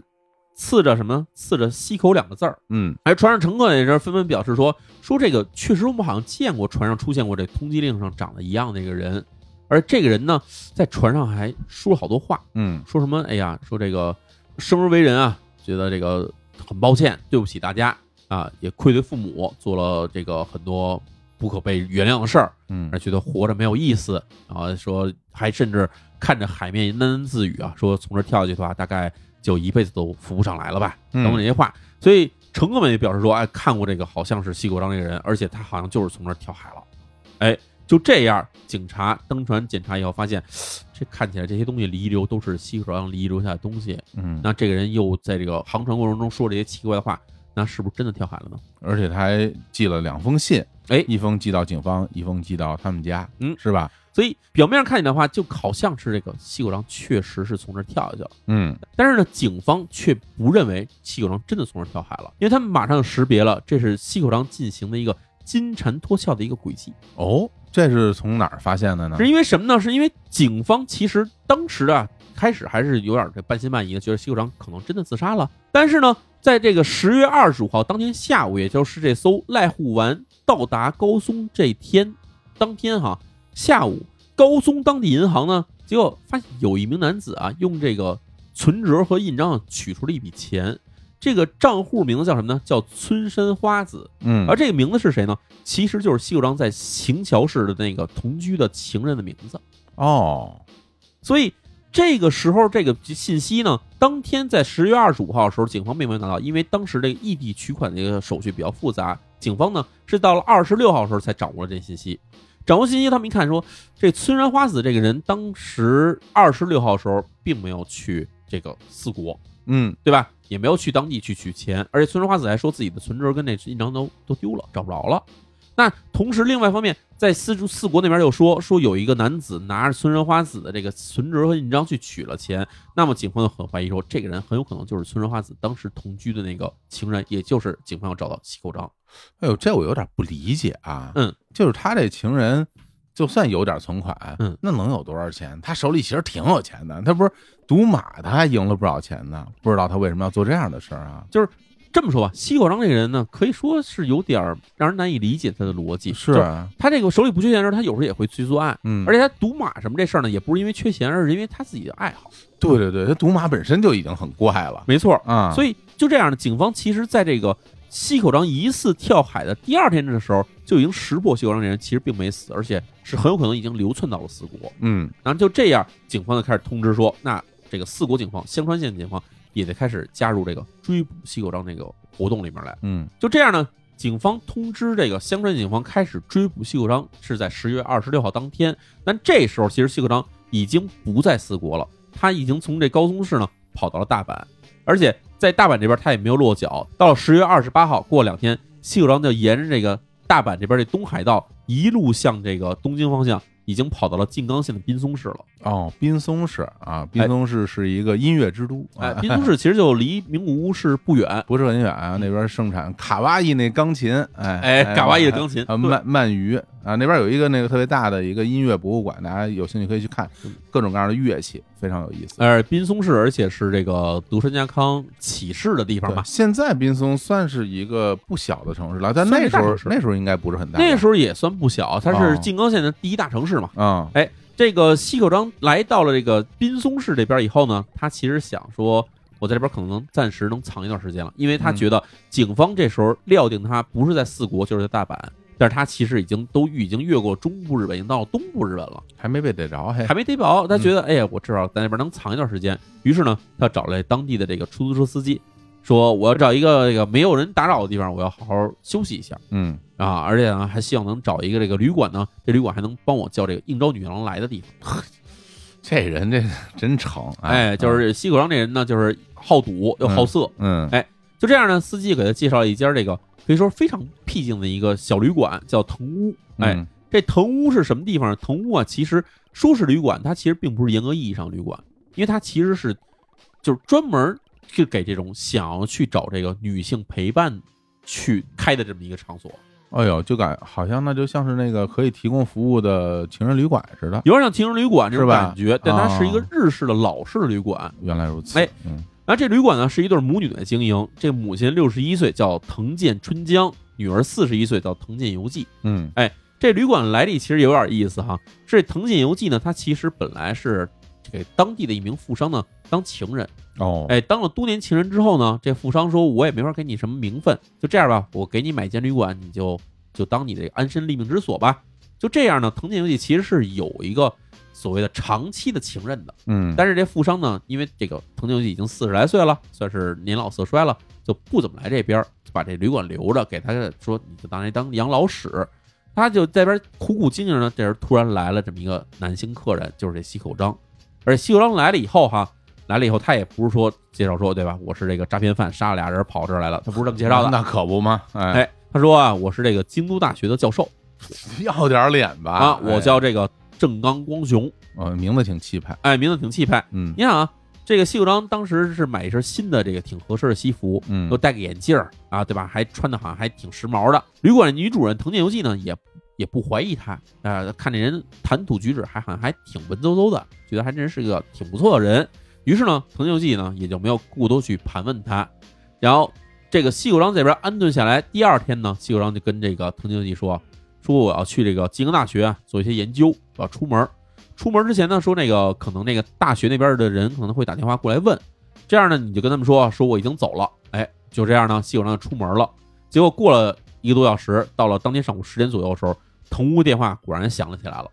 然后这个藤井进过去接电话，说：“您好，我这是藤屋旅馆。”然后人那边就说啊，说：“你好，我这是这个京都大学的经济学部，我叫平村。说，请问这个郑刚教授人在吗？从这个京都大学来的这个郑刚教授。”嚯，哎，藤进游记一听呢，说：“哎呦，果然这个静冈大学的人打电话过来了。”他说：“哎呀，说这个郑国教授当天早上已经出门了，说可能快到大学了。然后这时候电话那边人说，哦，说正好这个，哎，这个郑国教授正好刚进来，说这样我把电话给他了哈。然后这时候感觉有人接了一电话，然后接过来，哎，你好，我是郑刚教授，说你好，那个不好意思啊，麻烦你了，这样把电话挂了。他听，哎，这是今天早上住我们这个京都大学郑刚教授的声音啊。然后藤秀记这边心里就很安心，把电话挂了。但其实是什么呢？其实那边电话这两个人都是西狗章自己装的，嘿，这个自导自演，自导自演。目的是什么？目的就是让这个藤秀记相信他就是京都大学来的这个郑刚教授。嗯就这样一来二去呢，化名为这个郑刚教授的这个西口章呢，就慢慢的骗取了这个藤见由纪的这个信任，嗯，而且呢，还之后过了几天以后就把藤见由纪搞到手了。哎呀，哎，因为藤见由纪这边毕竟他自己独守空房嘛，嗯这个西口章其实马上就识破这一点，于是就利用了一些这种手段什么的，就把这个藤秀纪骗到手以后呢，他其实在之后跟警方也谈到过一点，说他为什么要把藤秀纪搞到手，哎，就是啊，啊，跟警方解释说什么呢？他其实并不是想要一个女人，嗯他需要什么呢？他需要一个落脚点儿。这落脚点儿呢，首先不能引人注意，而且呢，接触他的这些人呢，必须是非常可靠的。嗯，可靠到即使是说这些人他认出了说这个眼前这人就是西口章，也不舍得去出卖他。哦，于是他想，说，那我就干脆跟藤井游纪建立这种半是像是感情关系又像是肉体关系的这种关系里面，让藤游纪呢在这种关系里面无法自拔。他想利用这一点呢，他可以把藤屋这地方变成自己一个长期的据点。哎呦，这人想的还是挺全面的哈，哎，想得非常全面。嗯然后这个时候呢，西口章就想说，那假如我要把这个藤井游纪这一家全搞定了，这地方以后我就可以时常的就以这个正刚教授的身份出入了，而且这地儿很偏啊，很偏，没人注意得到啊。对对对，他他这么想的时候，没想到呢，藤屋这边出事儿了。哦，哎，出什么事儿呢？就是藤井游纪他不有一个母亲吗？嗯母亲这个六十一岁，对吧？这母亲出一主意说，这个跟这个正刚教授说啊，说要不你跟我女儿结婚得了，哦，想撮合一下，想撮合一下。这个当教授的也是这有一定社会地位，还挣不少钱，哎啊，这个母亲是想不想是想让自己女儿呢有一个这个可以说是固定的一个关系。可以理解，哎，但嗯这时候西口章其实是不想这样的，那可不嘛，嗯为什么呢？要结婚的话，这得去户籍登记啊，嗯这户籍登记一查就查出来了。是，所以西口章这边想说，不行，这地方虽然说我是要发展关系，但是待时间太长了以后给自己整麻烦。于是他就想说，我得脱身，又要走，哎，又要走，就这样，到了这个十一月五号的时候，这个西口章想说，哎呀，我得怎么着也得出去一趟。出去一趟呢，一方面是为了摆脱这个藤健一家对他的这种纠缠，另一方面他觉得出去得搜集一下警方办案的这个进度是如何的了，看警察是不是已经查到这东日本这边来了，嗯自己是不是要换一下地方呢？就这样，他想说，那我必须出门儿。于是他就跟这个藤健游纪说啊，说这个我这边这个出差时间已经挺长的了，再不回去那个啊这京都大学那边这个该给我这个提意见了，所以我必须得回京都一趟。说你在这儿等我一段时间，我这个去去就回。于是呢，西口章就告别了这个藤健一家以后呢，就来到了广岛。这些人往西跑的目的就是看看当年自己犯事儿这条区域上，警方到底现在查到什么程度了。嗯，因为其实现在离这个作案时间刚刚过去一个多月时间嘛，那还正在这个最紧张的时候呢，对，他就想说，哎呀，我这个那到处都有这个通缉令，看到底发到哪儿了吧？嗯到广岛一看，哟，广岛这边好像开始警察开始查了，然后那我继续往西走，去九州，嗯去九州转了一圈，发现哎呀，当地警察查的还是挺严的。尽管自己其实乔装打扮没有被人认出来，但是他相信只要是假以时日，让那当地人看自己时间长一点儿，那产生怀疑以后，难免查不到自己身上。于是他就想，那我还是往回跑吧。嗯，对，往回跑，跑哪儿呢？跑到了又跑回静冈，跑回静冈到了这个沼津这地方，沼津知道就在富士山附近了嘛。小渔港，哎，到这点儿一看，这个沼津其实离他之前潜伏的这个滨松市呢，已经更靠近东京了。对对，更靠近东京。然后他这边一看，本来是想从这儿继续往东京跑，结果在这儿一看，哟，坏了，沼津这小地儿都有我的这通缉令了，哎呀，那找坏了，找您到现在都是一特小的地儿那啊，不算大嘛，小城市。啊，对，哎，这一看，哟，说那我还是再回这个滨松，再潜伏一段时间，再待一段时间得了。然后又回到他那个旅馆去了，是吧？哎，又回旅馆了。在十一月十四号，也就是从这滨松出逃了差不多有一周左右时间以后呢，他又回到了滨松这边。回到这滨松之后，那肯定之前在藤屋的女主人藤见由纪看他以后，肯定特别开心嘛。嗯啊，你终于回来了。那但是呢，这个西狗章呢，自己心里其实挺不安的。不安是什么呢？第一，他知道这个警方其实覆盖面积已经很大了，在滨松这地方要是长期这么待下去的话，自己肯定有暴露的可能性，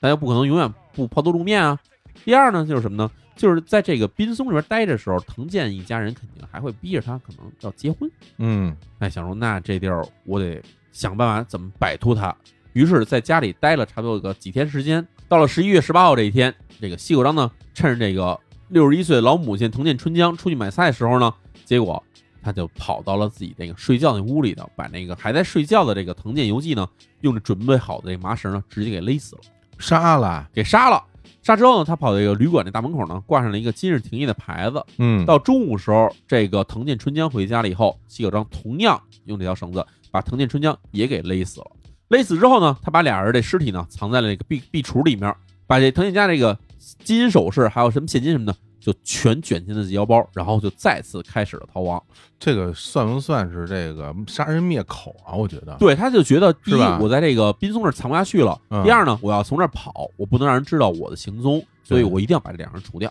哎呀，太惨了，这个，就这样呢，西口章在十一月十九号从这个滨松这边逃跑，倒是到了十一月二十一号。之前我们不是提到藤见由纪有一个这个之前相好的富商吗？嗯这富商呢哎偶然来到了这个滨松，而且来到藤屋，结果来这儿一看，发现哟，俩人都不在家，停业了，哎，停业了。然后结果从这个壁橱里传出了臭味儿，就发现哟，两个人都被杀在这壁橱里头了。哎呀，嗯于是他就报警，警方来这现场来调查，说看见两个人的神秘死亡，在这个周围的这个邻居和这什么邮递员这些人都走访一圈以后说啊，说这个之前一段时间这个家里的这个藤见由纪好像跟一个男人同居了，然后这同居这个人是什么样相貌，然后警方一对，然后拿着这个通缉令跟这些人一比照一看，说哎呦就是这男的。嗯于是警方确定说啊，这西口章从这个当时的犯案地方逃跑之后呢，他原来在这地方长期落脚了。就这样，警方中间隔了得有二十多天之后，才发现说，哦，西口章原来已经流窜到了东日本这地方。嗯在这个十一月二十二号，由于这个西口章在这个潜逃期间再次犯下命案，而且杀死了两个无辜的人。这时候呢，日本警方发布了全国的特别通缉令，要求各地警察，全国各地警察在所属管辖之内全力抓捕西口章。而这时候的西口章呢，其实从这个滨松逃跑以后，他来到了这个东京附近这个山梨县，在地上潜藏一段时间。其实我们知道，西口章这段时间里面，其实手里是没有什么现金收入的，他只靠着是抢劫，然后靠这个把这个藤见一家杀了以后，敛的这些钱去活着，所以嗯手里的钱已经基本见底儿了，而且这人花钱挺挺凶的、啊，挺，凶的。嗯哎，他怎么办呢？这时候西口章呢铤而走险，又跑到了东京附近的这个千叶县。跑千叶县里边，他想一辙，他想一什么辙呢？他跑到这个千叶县的地方法院去了。啊，这人不想说，这人犯了胆子也太对大啊了，犯这么多命案，还跑到这个公检法地方来，他干嘛呢？哎，他去这审判庭啊，去旁听去了。旁听的是一些这种治安案件，就是一些比如说什么交通肇事啊，或者什么小偷小摸啊，这这种案子。但是听的时候呢，一言不发。他这时候发现，哎，有一个这个上午啊，给这自己儿子有一个上午曾经出庭过一女士呢，哎，在这个休息区里面待着。他听案的时候发现啊，这自己儿子啊是这开车时候呢被这个交通警察开了罚单，他不服，跟交通警察打了起来，于是这法庭要判他刑，而且呢要罚款。这女士来这边是给这孩子交这个保释金的，嗯于是啊，这个西九章心生一计，哎，就跑到这个法庭这个休息区这儿去跟这老太太聊了起来。他聊什么呢？他说：“哎呀，我是这个法庭的工作人员，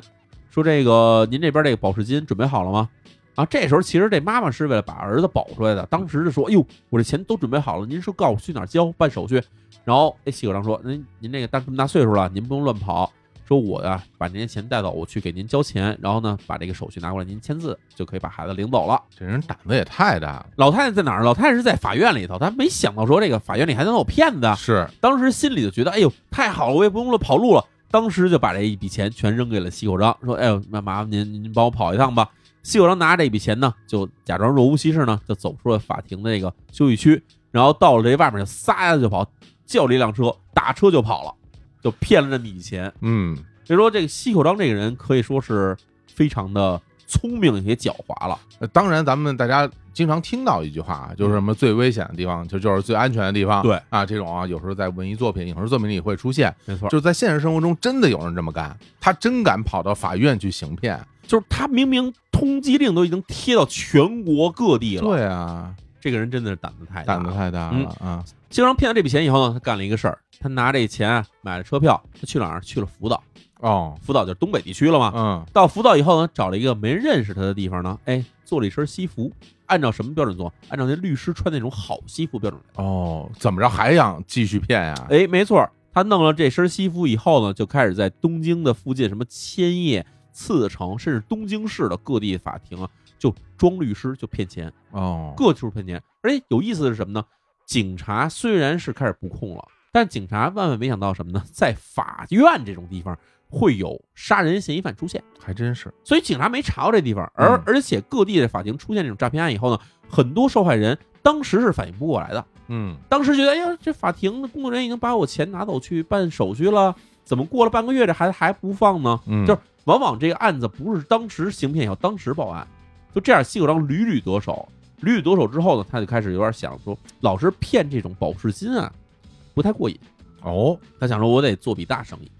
做大生意呢，就是到了这个当年的十二月二十八号，这其实离他当时在这个九州这地方为了抢这个烟草公司的钱杀人的时候，已经过去两个月时间了。嗯，这时候他想说，哎呀，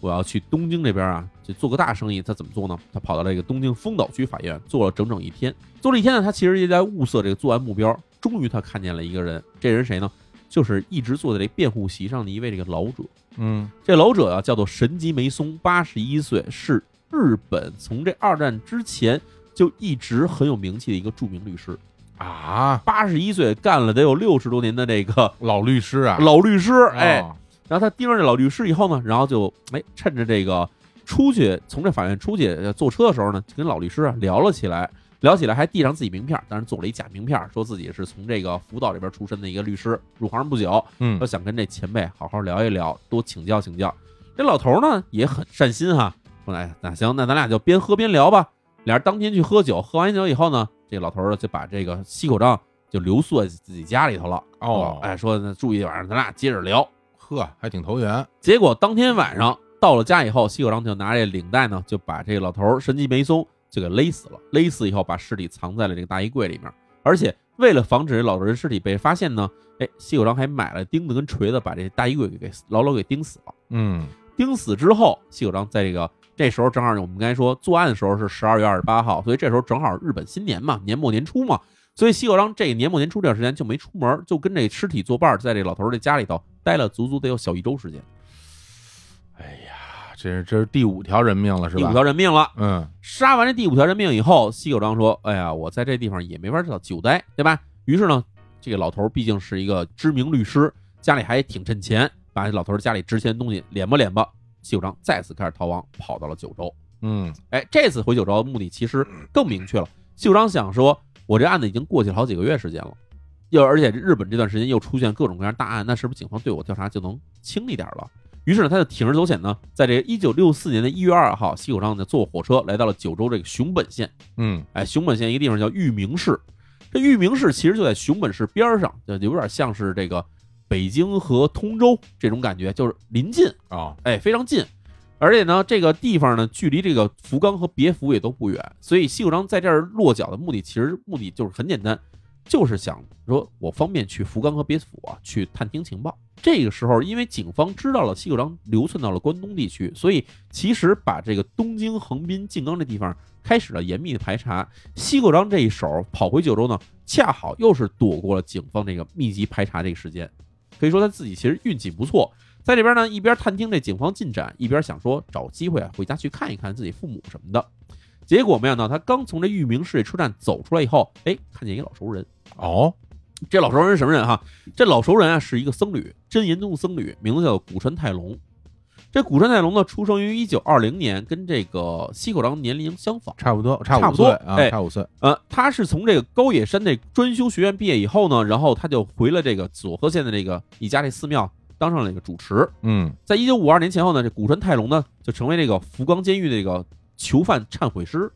就是监狱有死刑犯要处死之前，他不要找人去忏悔吗？嗯，哎，，他就去当这个听这死刑犯这个忏悔的这个僧侣之一了。哦，哎，他在这个监狱当这个忏悔师的同时呢，他其实呢也给这个监狱里其他关押的人呢进行这个佛法的这个普法教育。哟，那这个福冈监狱正好，这个西口章在那儿蹲个大牢啊。 没错，所以西口章在那时候其实是听过这个古川泰隆这个传教的这些这个教诲的，所以他嗯记住这个人。于是这个西口章看到古川泰隆以后，他就想说：“哎呀，我要不要去试试这个他能不能认出我来？”于是他上去跟人打招呼。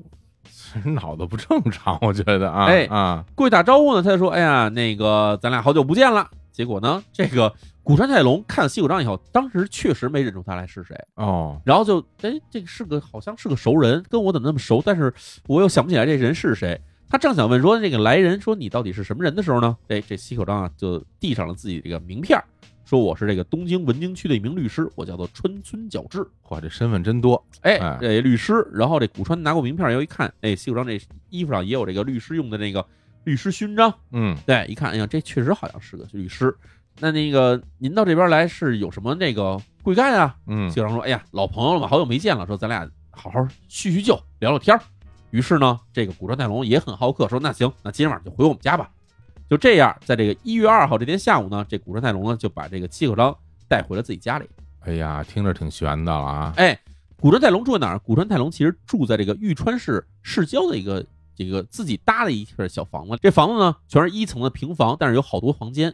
这古川泰隆把西口章带到自己这书房里头，俩人开始聊，哎，聊这个法学，聊宗教，聊死刑等等等等话题，聊得非常非常广。聊聊得非常开心，以后到了晚上以后呢，这古川泰隆就说说这个川村律师，对吧？他其实不知道这人是西口章嘛，但是拿这化名叫川村。呃，川村律师说今晚上要不您在这儿留宿吧，这附近也没有什么酒店什么的。说您在这儿住，而且呢还安排了一桌这很丰盛的酒菜来招待他。西武章一看，哎，这挺好，也没拒绝，于是呢就开始又吃又喝，非常大胆的就在他们家住了下来。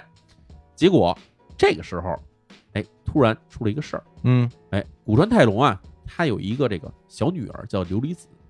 这琉璃子哈，平常很乖一个小女孩儿，然后看父亲跟那自己客人在那儿喝酒呢，进屋打了一个招呼，打完招呼之后呢，结果琉璃子就在这个门外面不走，不嗯，光不走呢，还冲他爸打打手势让他爸出来。结果这个古川泰隆在那儿喝酒呢，正在兴头上，哎，说这个孩子怎么那么不懂事儿呢，对吧？嗯大人在这儿喝酒呢，你干嘛呀？然后这个时候刘一子还是让他爸出来，他爸没办法，古川泰隆就从这屋里出来了，说、哎、怎么了？然后这时候刘一子跟他爸说：“别出声，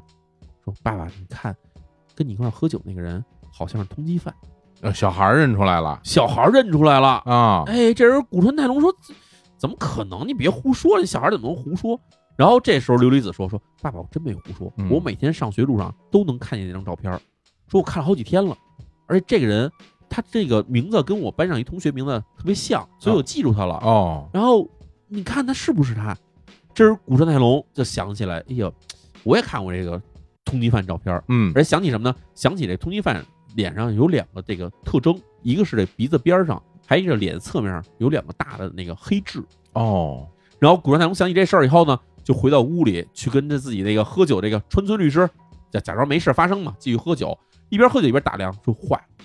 好像就是眼前这人，认出来了，认出来了。哎，这时候警方已经通报出来了，西口章这人身上是有四条人命的，嗯，他最后杀老律师，这时候警方还不知道呢。哦，对，知道西口章身上有四条人命，古川太龙这从这个通缉令也看到了，就想心里就紧张了。吓坏了，哎呦，说我这个引狼入室啊，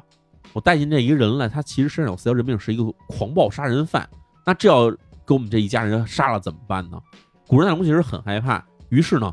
就说咱们先稳住吧，嗯，先喝酒，接着喝呀，接着喝，使劲喝的，使劲喝。嗯其实这时候古人大龙心里已经有点慌了，但是还得忍住了。忍住了，这时候喝着喝着，其实两个人已经喝的，就是已经喝的都挺多的了。嗯，哎，古川泰隆就说：“那你要不先在这儿住下，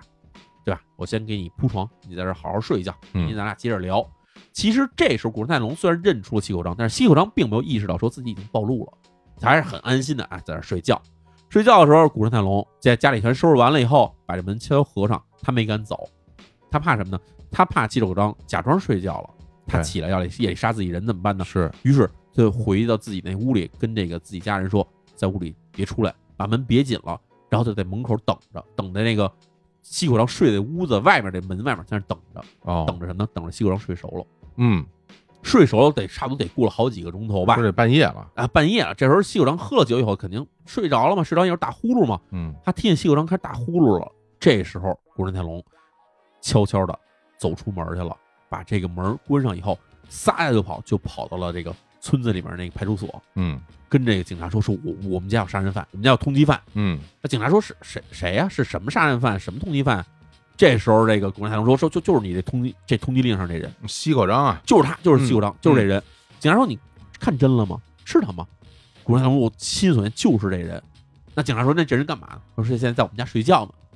那警察说说这时候说我们这个派出所就这么俩警察，我们也怕抓不着他。说这样你先回家稳住他，看住了他，我们通报上级，让上级派人来抓他。啊，这不是扯淡吗？这个这不是随时醒了可怎么办呀？哎，这时候果仁太郎也没办法呀，嗯人想说我在这儿待时间长了，万一气口章要醒过来，发现我不在，给家里人全杀了怎么办呢？啊，他也很害怕，于是马上就听了警察这要求以后，就再回到自己家里，回到家里来，然后悄悄开门进门，又跑到西口章那屋子外面听，说里面还打呼噜呢。不是这这警察这也太太差劲了吧？这个，，这个古仁太郎也心里也没办法哎呀 我天哪，跑回家那儿等着说，哎呦，这个警察到哎底呦什么时候来？哎自己也呀，很害怕，担惊受怕，想说啊实在不行，我就干脆拼上我一条命，跟他这都同归于尽得了。度度日如年了，这个，哎，哦啊就这时候等着等着，天渐渐亮了。还没来呢，警察，这时候冬天嗯，天亮的时候已经挺晚的了，嗯因为冬天天亮的时候对啊七点多钟七八了。点钟了，这时候古仁太郎在家等的时候一看表，七点半了，这警察怎么还没到啊？我天哪，警察这边没到，结果听着屋里头西口章醒了，咕咚咕咚开始哎坐起来了。我这要吓尿了，这太可怕了，这个啊，哎，这时候西口章是怎么回事呢？嗯当天晚上喝了酒了，早上起来醒过来呢，其实脑子还不是很清醒，嗯在这儿一想说，哎呦，我怎么在这儿睡着了？一看旁边桌上都是吃剩的东西，酒瓶子也没收拾，想了想说，哦，昨天晚上好像跑人家来睡觉来了。嗯，然后这时候西口章呢，就哎把自己这衣服穿好了，蹬上鞋，拿上皮包，就准备哎出门儿想出去，哎，赶紧趁着街上人还没天还没大亮，街上人不多时候，赶紧找地儿说找个藏身之处先落脚呗。嗯，哎，就这样，西口章等于从他们家大门推门出去了。走而了这时候，古哲泰隆呢，其实在走廊里就藏着，哦，他怕这西口章突然回来杀他们呀，嗯，他也不敢出声儿，他也不能说跟西口章说我在外面等你一夜，嗯对吧嗯嗯不敢出声，是悄悄看着西口章这儿从门出去了。而这时候其实是怎么回事呢？警察其实早就到了，嗯啊，警察没进他们家，警察一直把车什么的全停在这个古人泰隆家门口，嗯停了一排车。等西口章一出来，这时候突然是一个人上去了，说：“跟我走一趟吧。”西口章说：“嗯你找我干嘛？我是这个律师，我是川村角之律师，找我干嘛？”然后这时候旁边埋伏着一共八名警察，一拥而上，就把这西口章直接摁在地上了。然后西口章现在以这个涉嫌杀人罪，现在将你当场逮捕，跟我们乖乖回警察局，把你干的事儿全交代出来。哎就这样，西口章其实是当天早上在这古人太龙家门口是被警察生擒在地的。哎，哎呦，我太不容易了，而这时候，古人太龙呢，其实从家里算追了出来，嗯听到门口响动，他出来一看，哦，西口章被警察带走了，嗯这算心里终于算是松了一口气。真行，哎呀，这个从他当时作案到这个时候，大概是三个月哎吧，大概得差不多快得有得接近三个月时接间近了，三个月时接近三间。个月时间，等于是西口章。算是在日本盘，我们知道除了北海道那边没去以外，哈，把对这啊个日本是跑了一个遍，这到处乱窜，这警察也逮不着， 而且还杀了五条人命。我觉得这也就是当年啊，就是当时那个条件可能有限，但是的确想起来也也感觉匪夷所思。而且其实中间我们还是其实是为了时间考虑哈，其实是错过了很多细节。嗯因为西口章在流窜这段时间里面，他除了杀人以外，他其实做起了很多很多诈骗案。哦，就最后根据统计来看，西口章可能总共的这诈骗案件可能达到三十多起， 我天，啊就每笔他都为了钱去骗钱，嗯，嗯哎，骗，钱完了以后就换个身份去跑。所以他曾经用过什么样的身份呢？用过大学教授，啊，用过公务员，然后用过这个律师，嗯啊，反正各种各样的身份吧，反正各种方式去骗钱，骗钱骗色，然后拿了钱以后呢，大手大脚不是花掉就是赌钱，要不就是包养情妇，基本就是这么着去不断的去挥霍自己的金钱吧。嗯，行，那咱们来讲讲他最后的这个审讯和宣判吧。哎，嗯对，其实，在这个警察署里面呢，这个西口章的这个身份鉴别其实很简单，因为西口章在作案的时候留下了指纹，他对拿锥子什么的这东西上都有指纹，而且他那回在那个船上想哎要假装自杀，对他还故意留指纹了，是吧没，错，所以嗯这些东西全对一块儿，发现，哎，西口章就是这个身份。嗯，而且呢，西口章这个人呢，他其实性格也挺逗的，就是警察一旦揭露他身份之后呢，他也就不再装蒜了，不抵抗了，直接就把自己的作案全过程全给交代了。在这个一九六四年四月份，东京当时要开一个东京奥林匹克奥运会嘛，哎哦，开奥运会前夕呢，这日本这个警察厅就公布了一个广域重要事件特别搜查要纲。哎，这是干嘛？就是为了防范在今后，尤其在奥运会期间里面，啊，有这种像西口章这样流窜全国各地的这种案犯一旦出现的时候呢，全国警察该如何协同配合去进行抓捕？嗯哎，在一九六四年七月份的时候呢，西口章以十起诈骗案、两起盗窃案和五起杀人案的罪名呢，被福冈地方检察院进行了起诉。嗯而且在起诉材料中呢，特意说明了这个西口章在犯罪行为上的一些特殊性啊，是这样的说的哈。按照日本当时的这个犯罪研究经验来看的话，一部分被归类于这种智商犯罪的诈骗犯呢，很少会在犯罪过程中出现这种伤害行为，啊，而置受害者于死地的呢，是一起都没有发生过的，嗯就所有的诈骗里面没有说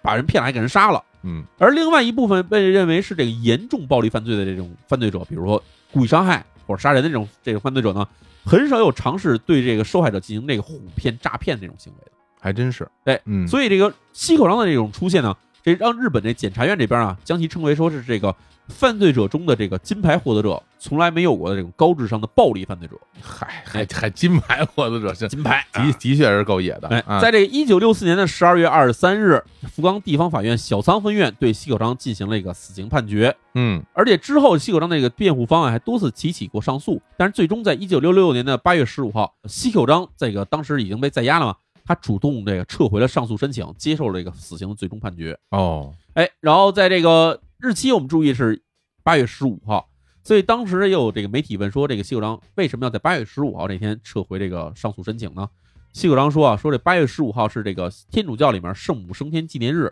所以对我们信徒来说呢，这是最为值得纪念的日子之一。嘿，好，哎，嗯就这样，这个西口章在这个死囚监里面就等着这个执行嘛。然后他用这个自己的这个最呃后这段时间呢，用了足足八个笔记本写下了自己的这个犯罪回忆录，而且起名为说叫做“比海更深的罪孽”。他等于是，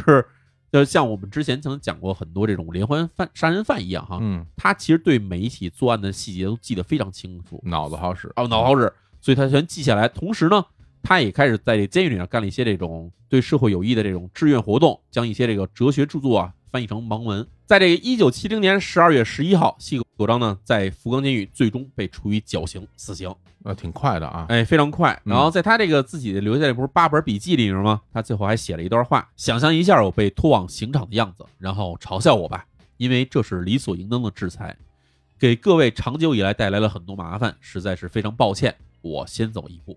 哎，就这样呢，西口章就算是结束了他这个罪恶的一生。在这个西口章被处决之后五年，一九七五年，作家佐木龙三根据这个西口章的这个真实经历，写成了一个非虚构的文学，叫做《复仇在我》的一本书。而且呢，这本书在一九七六年凭此获得了直木奖。到了一九七九年，著名的导演金村昌平啊，将这本书改编成为电影，而且由这个续行权出演了这个西口章。这个嗯电影的名字同样也叫做《复仇在我》。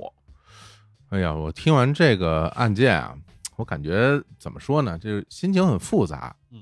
因为本身咱们最开始来要聊这个案子的时候呢，因为它是一个就是连环杀人再加上诈骗这么一案件嘛。对，其实我跟淼叔呃录过很多连环杀人的案件了，是吧？然后在但是在这起案件里边，他这个连环杀人哎，跟之前那个连环杀人犯特别不一样。特别不一样。对，之前那些连环杀人案啊，其实它是一种有点儿这种习惯性的、倾向性的进行，或者是为了快乐的，为了快感，哎，就为了杀人得到的快感，对，而要么杀是人精神上的快感，或者是整个这个就是生理上，对对吧？然后这对这种快感而去进行杀人，而且这个犯罪呢不断的升级，对，而而且频次不断的变短，没错，对吧？时间变短，那不停的作案。没错？但是西可章这个连环杀人，他看起来是一个连环杀人，但他之间并没有关系，而且其实你要分析他每个杀人的这个动机，都是为了不暴露自己的行踪，而把跟自己交往太深的人杀掉。对，就是从他的那个逻辑上是是这么一个逻辑，没错，对吧？他他不是为了快乐杀人，他是就是这个人必须杀掉，他就去杀这个人。就是其实是为了隐藏自己而去干的这些这些事情，呃没错，嗯、而且在这里面他的这些诈骗，到最后这诈骗已经有点就不可思议了，这种诈骗的方式，没错跑到法院去诈骗，而且我们还没有提到，他中间还曾经化妆成为这个传教士，嗯，哎，化妆成为牧师去进行行骗，就是好嘞，他其实是利用过的身份是非常之多的，嗯，但足以看出他他的原动力是什么呀？其实就是挥霍、为了钱，享乐，为了钱，对吧？对，赌博、喝酒、找女人，嗯，这个是他所有作案的这个动机、原动力，原动力。嗯对，我觉得他最后说那段话，反正有一句话，我觉得说的是对的，嗯就是给各位长久以来带来了很多麻烦。那嗯是就是你看他从小到最后被他处以死刑，他的确是不停的在给身边的任何人带来麻烦，认识的、不认识的家人，然后什么监狱里遇到的人，还嗯甚至不是陌生人没，错他就一直给别人带来各种麻烦。没错，是这样。对，所以这个人真的是有点儿，我觉得是有点儿奇怪的一个人。而且其实这案件呢，当时反映出了日本社会存在两个普遍的问题哈。哦，第一个问题是什么？就是通信手段的落后，嗯，跟不上这个犯罪分子潜逃的速度。是，那犯罪分子他潜逃其实是随心所欲的，嗯，其实是因为公共交通的发达嘛，公共交通是不记名的，你嗯随便去跑，而警察能查到你的行踪的话，往往是你人不经意的时候暴露自己，也是警察才能查到一些蛛丝马迹。是这，给警察在整个办案上面来看的话，其实是处于弱势的。嗯，而第二一点是什么，就是因为社会的一个快速的变化、快速的动荡，人们从地方流向城市，而且还有各种的新的这种形色的职业的出现，所以让很多人在面对一陌生人的时候，无法去判断他的这个身份是如何，无法判断他说的话到底真实还是假的。的确，就是这样的案件，其实，在我们现在人来看来，感觉就是不可思议，对是吧？尤其在当今的社会里面，你首先在各个地方交通工具之间的这种自如的这种来回，就是不可能的。嗯没错，你只要出门，肯定很快就把你逮着了，嗯对吧嗯？另外一个，你想伪造身份，哪哪有那么容易啊？对，吧其实？伪造身份这些来说的话，其实是越来越难了。对，其实这都是时代的发展啊，就是当年可能就是那样一个情况，没错，所以就会出现这样的犯罪。在当今这个时代，就不会有这样的犯罪行为出现了。但是嗯，在当今这个时代，就有新型的犯罪行为出现，是的，是对的，吧是的，？你对，互联网时代就有更新的互联网式的犯罪，没错，互联网式的诈骗。那大家很多那种这这那的，大家看到很多网上那种诈骗，嗯现在层出不穷啊。对大家在各种地方都能看到各种警方贴的告示，就写的非常非常直白了，嗯什么什么这就是诈骗，什么什么这就是诈骗。对，给列了很多啊，没错大家就自己去看啊哈嗯。所以这种新型犯罪的形式也是跟着时代发展的，不停的有人就是要干这些违法犯罪的嗯事儿，没错，对吧？是这样我觉得这可能就是人性本身里边的一些问题了。对那其实，在案子里面还有一个小彩蛋，我们一直没有跟大家提到过，包括我哦文章里没提到过哈。啊，就是把这个西口章抓到的这个古川泰隆，嗯哎，，这个人其实还有其他的故事，哦，哎，很神奇哈。古川泰隆这个人，你要是去用中文网页去搜的话，你其实能找到这个人的。为他什么呀？除了跟这案子相关以外，其实这个人还是非常早开始，就是在上世纪八十年代开始就开始在跟中国这边这个很多民间组织，包括跟中国政府有接触的一个人。哦，因为他自己身份是僧侣，而且他还接触了很多在战争时期的这些这个日本侵华的这些事件，嗯，所以呢，他曾经受过中国这些民间团体的邀请，曾经造访过中国的这个北京、上海、南京这地区，而且呢，他还是最早一批哈，作为日本人的身份前往这侵华日军南京大屠杀遇难同胞纪念馆进行这个哀悼、祈祷、默哀的这么一批日本人其中之一。哦而且在之后，他基本上每年都会带大量的这个对日本侵华罪行进行反思的日本的这民间人士啊，来中国这边进行赎罪啊，进行这个默哀。然后其实我们还有一些照片可以看到，他以前曾经前往过北京卢沟桥这地方进行这个呃为这个战争死难遇难者进行这个哀悼的这些事实。嗯，哎呀，所以古川古川泰隆这个人其实还是可以说跟中国还挺有渊源的一个人， 是很神奇啊！你就感觉这个世界，是连通在一起的。这个世界挺神奇。嗯好吧，那今天咱们这起案件就给大家讲到这儿。嗯，那之后呢，也会继续跟淼叔录案件给大家听，好吧？大家也不用着急催更啊，哎我不要们催更我们慢慢录，大家慢慢听。那今天就聊到这儿吧，嗯跟好的各位说拜拜。嗯，大家拜拜。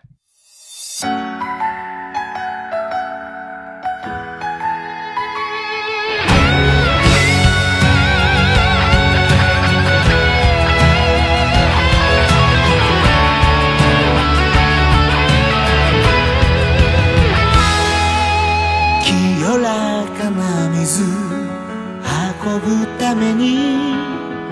汚れる水があるという誰の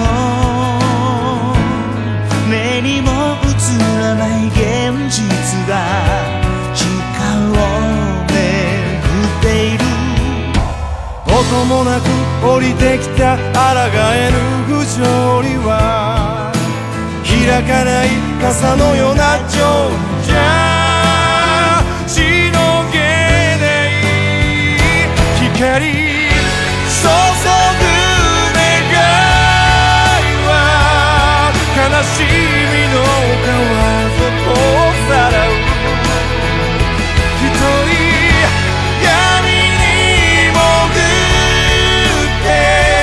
戦う人のその両にこの景